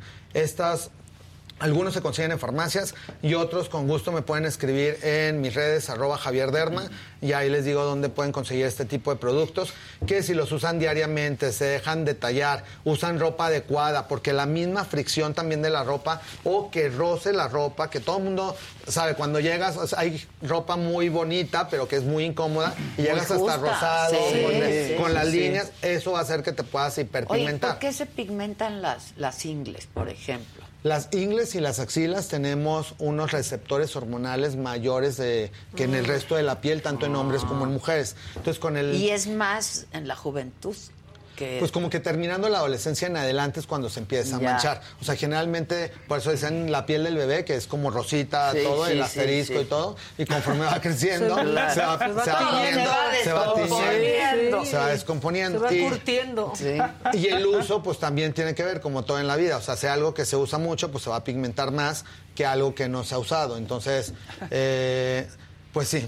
Eh, O sea, todo Pues se sí, pigmenta con el año, Con el con los uso. años, Y con el embarazo, ¿no? Por ejemplo. O sea, las Ah, bueno. axilas sí. Sí. se puede poner negras. así De hecho, el embarazo tiene Por unos la- por la toda la línea media Ah, de- Ah, del esto, tórax, el abdomen. Eh, sin embargo, muchas de la hiperpigmentación del embarazo, a los tres meses después del embarazo, al regularse las hormonas, se desaparecen de manera natural. Ya lo que se quede después de tres meses, eh, sí requiere tratamiento para que se pueda eliminar más rápido y no se queden con Pues esas eso ya no se te va. Si pasan los tres meses y ahí sigue, ve con el dermatólogo. Exacto, para que te puedan recetar un producto o hacer un tratamiento que elimine las manchas más rápido porque pueden quedar fijas en tu piel y si no te gusta que estén esas manchas, pues sí hay manera de irlas erradicando. Muy bien. Oye, este, hay una pregunta por aquí que dice que por qué se manchan las uñas. Ah, hay alguien que las tiene muy negras, dice. Si las uñas y el pelo tienen un proceso de pigmentación diferente por la melanina, por eso hay canas, o hay gente pelirroja, o hay gente muy rubia, porque eso depende de, de la calidad y cantidad de melanina que tenemos. En el caso de las uñas pasa lo mismo. Hay veces que alguien tuvo un accidente, le salió un moretón, hubo un derivado ahí de ferritina y se queda ahí como una mancha oscura. Sin embargo, también puede haber lunares en las manchas, así como hay lunares en cualquier parte del piel, de la piel, hay lunares que nacen abajo A de la mí uña me sale, y se pero van pigmentando. Ah, yo justo ahorita Mucho. estaba viendo, traigo muchas blanquitas. De hecho, las blanquitas les dicen como nubes porque esa es como una Ah, sí. descalcificación que van creciendo y se van Que es eliminando. falta de calcio, Que es como falta de calcio. ¿En la uña En la o en general? Pues en general, En general, muchas veces. pues, sí. Y cuando son oscuras, entonces es como un lunar, un pigmento, un machucón, que si es un lunar no va a avanzar, se va a quedar ahí para siempre, aunque crezca la uña, el lunar siempre va a estar en la misma posición. Si es un machucón y está negra por un accidente, va a ir avanzando, saliendo la uña sana, empujando la uña enferma. Si hay Claro. lunares que son como, como rayas, sale la raya oscura, es normal y esos muchas veces están desde el nacimiento. Pero si de repente empieza a salir una mancha negra o se ponen todas las uñas negras y no hubo un machucón, no hay algo, que te esté lastimando las uñas, entonces tenemos que tomar una biopsia para ver qué está pasando Oh. por debajo de la uña y que no pueda haber un cambio maligno, porque también puede haber cáncer de piel o melanoma maligno en las uñas ponen y puede ser ¿En muy grave y si hay que, si hay que checar. O sea, hay que checarlo. Si no es normal que se empiecen a poner negras las uñas, hay que acudir a un consultorio con un dermatólogo para que te haga un diagnóstico y sepas qué es lo que tienes, porque o puede ser nada o puede ser algo grave. Entonces más vale saber exactamente qué es lo que tiene cada persona. Claro. Rápido, a mí me pasó en diciembre algo en los dedos, se me descarapelaron, uno por uno, o sea, no, no estaba usando como una crema o algo. ¿Dónde los ya- metiste? No, por eso digo, no usé claro. una crema ni los metí donde no debía. Este, pero así, uno por uno. Iban hasta casi que por orden. Eso se llama disidrosis y es un trastorno del sudor de las glándulas sudoríparas que van en el reborde de Ah. los dedos. Entonces muchas veces hacen como mini vejiguitas que pueden empezar en, en la yema En la del yema. dedo Sí, o alrededor y luego como que, exacto, se, se revientan. Son tan chiquitas las vejiguitas que no se alcanzan a ver. Entonces el paciente lo percibe como resequedad. Hay veces que puede arder porque es como si fuera una mini quemada y eso es por cambios de temperatura o hizo mucho frío y se quemó el pulpejo. Entonces por eso en, en, en climas muy fríos se aconseja usar guantes para que no, porque siempre andamos todos cubiertos y con los dedos estamos agarrando todo lo que está frío. claro. Entonces eso va como micro quemando, entonces la piel produce una sudoración en compensación y empieza a descapelarse Ah. todo. Ya cuando llegamos a la temperatura normal y a empezar a hacer nuestra rutina diaria, se empiezan a normalizar. De hecho, de piel como las víboras. exacto, de hecho eso no requiere tratamiento, eso mejora solo. Yali Carter dice aquí que ella, pues como que le sale bigote cuando se asolea y que usa factor de protección. A mí me pasa, a mí. Adela y me regaño. Yo ya la te. Ya se te está marcando el bigote, ya Sí, ponte, que monitorea. Exacto, porque en el bigote tenemos unos receptores que hacen que se incremente la producción de melanina. Entonces, todo donde hay pelo, Ya, hay claro. mayor cantidad de melanina. Por eso un paciente que tiene vitiligo, que le sale, por ejemplo, en axila o en algún área donde hay pelo, es mucho más fácil pigmentar nuevamente porque tenemos ese reservorio de melanina. Cuando le sale, por ejemplo, a una persona vitiligo en las manos, es muy difícil que se pigmente nuevamente porque no hay tanto vellito. Entonces, en el bigote que hay vello, es muy fácil pigmentar nuevamente. Alguien que tiene vitiligo, igual le pigmentamos muy fácil porque estimulamos los folículos pilosos y vuelve a salir pigmento, pero de manera natural. Todas las mujeres que eh, se exponen al sol y no se protegen adecuadamente, se pueden ir pigmentando y con el transcurso de los años, pues ir notando más y que de lejos es la queja de las pacientes que dicen, parece que traigo bigote, porque hay gente que realmente se le pone oscurito. Sí, de- sí, se ve muy feo, hay que protegerse. entonces hay que protegerse siempre el filtro solar en el área del bigote, utilizar de preferencia pantallas solares. Hay muchas marcas de pantalla solar, ABN, Lioquer, La Roche-Posay. Queda un poquito blanco, pero si vas a estar en la alberca o algo preferible que esté blanco, a que terminan tres días de vacaciones y estás con el pigmento seis meses, porque se tarda mucho en irlo eliminando. Y en el consultorio tenemos tratamientos con láser y luz pulsada para que se vaya quitando. Ahora, para esas personas que ya lo tienen y quieren prevenirlo, hay cremas nuevas que contienen una sustancia que se llama ácido tranexámico. Entonces, el buscar una crema que contenga ácido tranexámico, se la ponen en el área del bigote todas las noches y eso va a prevenir que te vuelva a pigmentar, pero es muy importante en la mañana colocarte tu filtro solar para que no sigas produciendo pigmento. Muy bien. Dicen aquí, Javi es un encanto, siempre Sí. responde por Instagram. Para Ah, que les muchas digas. Sí, ahí siempre tratamos de, de contestar todas sus dudas, tanto de los productos que vamos mencionando aquí en el programa o de alguna otra duda que tengan. Arroba Javier Derma son todas mis redes sociales. Y pues siempre agradecidos por sus likes aquí en Me lo dijo Adela. Todos estos productos que son de importación, que si francés, no me que si español. chingarme ninguno, ¿eh? Todos se van directo a la canasta. Para que vean, van para todos ustedes, así que por favor compártenos, Antes me comenten. decían, "Mm, ¿cuál te gusta? Ahora Sí, hacía una repartición. Sí, Sí. ahora todo se va a la Es canasta. que cuando iniciamos el programa, sí lo que Había necesitaba cada quien repartíamos Exacto, como lindo. Es Ahora todo se va a la canasta, así que Sí. queremos festejar junto con todos ustedes que todo mundo tiene. ¿Eso va a ser en- a fin de año o lo No, damos el a Día de las Madres? El Día de las Madres. Ándale. Sí, vamos a hacer, viene. fíjate, vamos a hacer uno el Día de las Madres, uno como en eh, verano y otro como a fin de año diciembre. Entonces Ay, mínimo tres premios van a tener, así que estén este, pendientes porque sí es un súper premio que puede llegar hasta la puerta de su hogar y que van a beneficiar a toda su familia y que les va a sacar de pendientes también porque un regalito para la vecina que tiene el cuello perjudido, el codo está ahí todo negrito,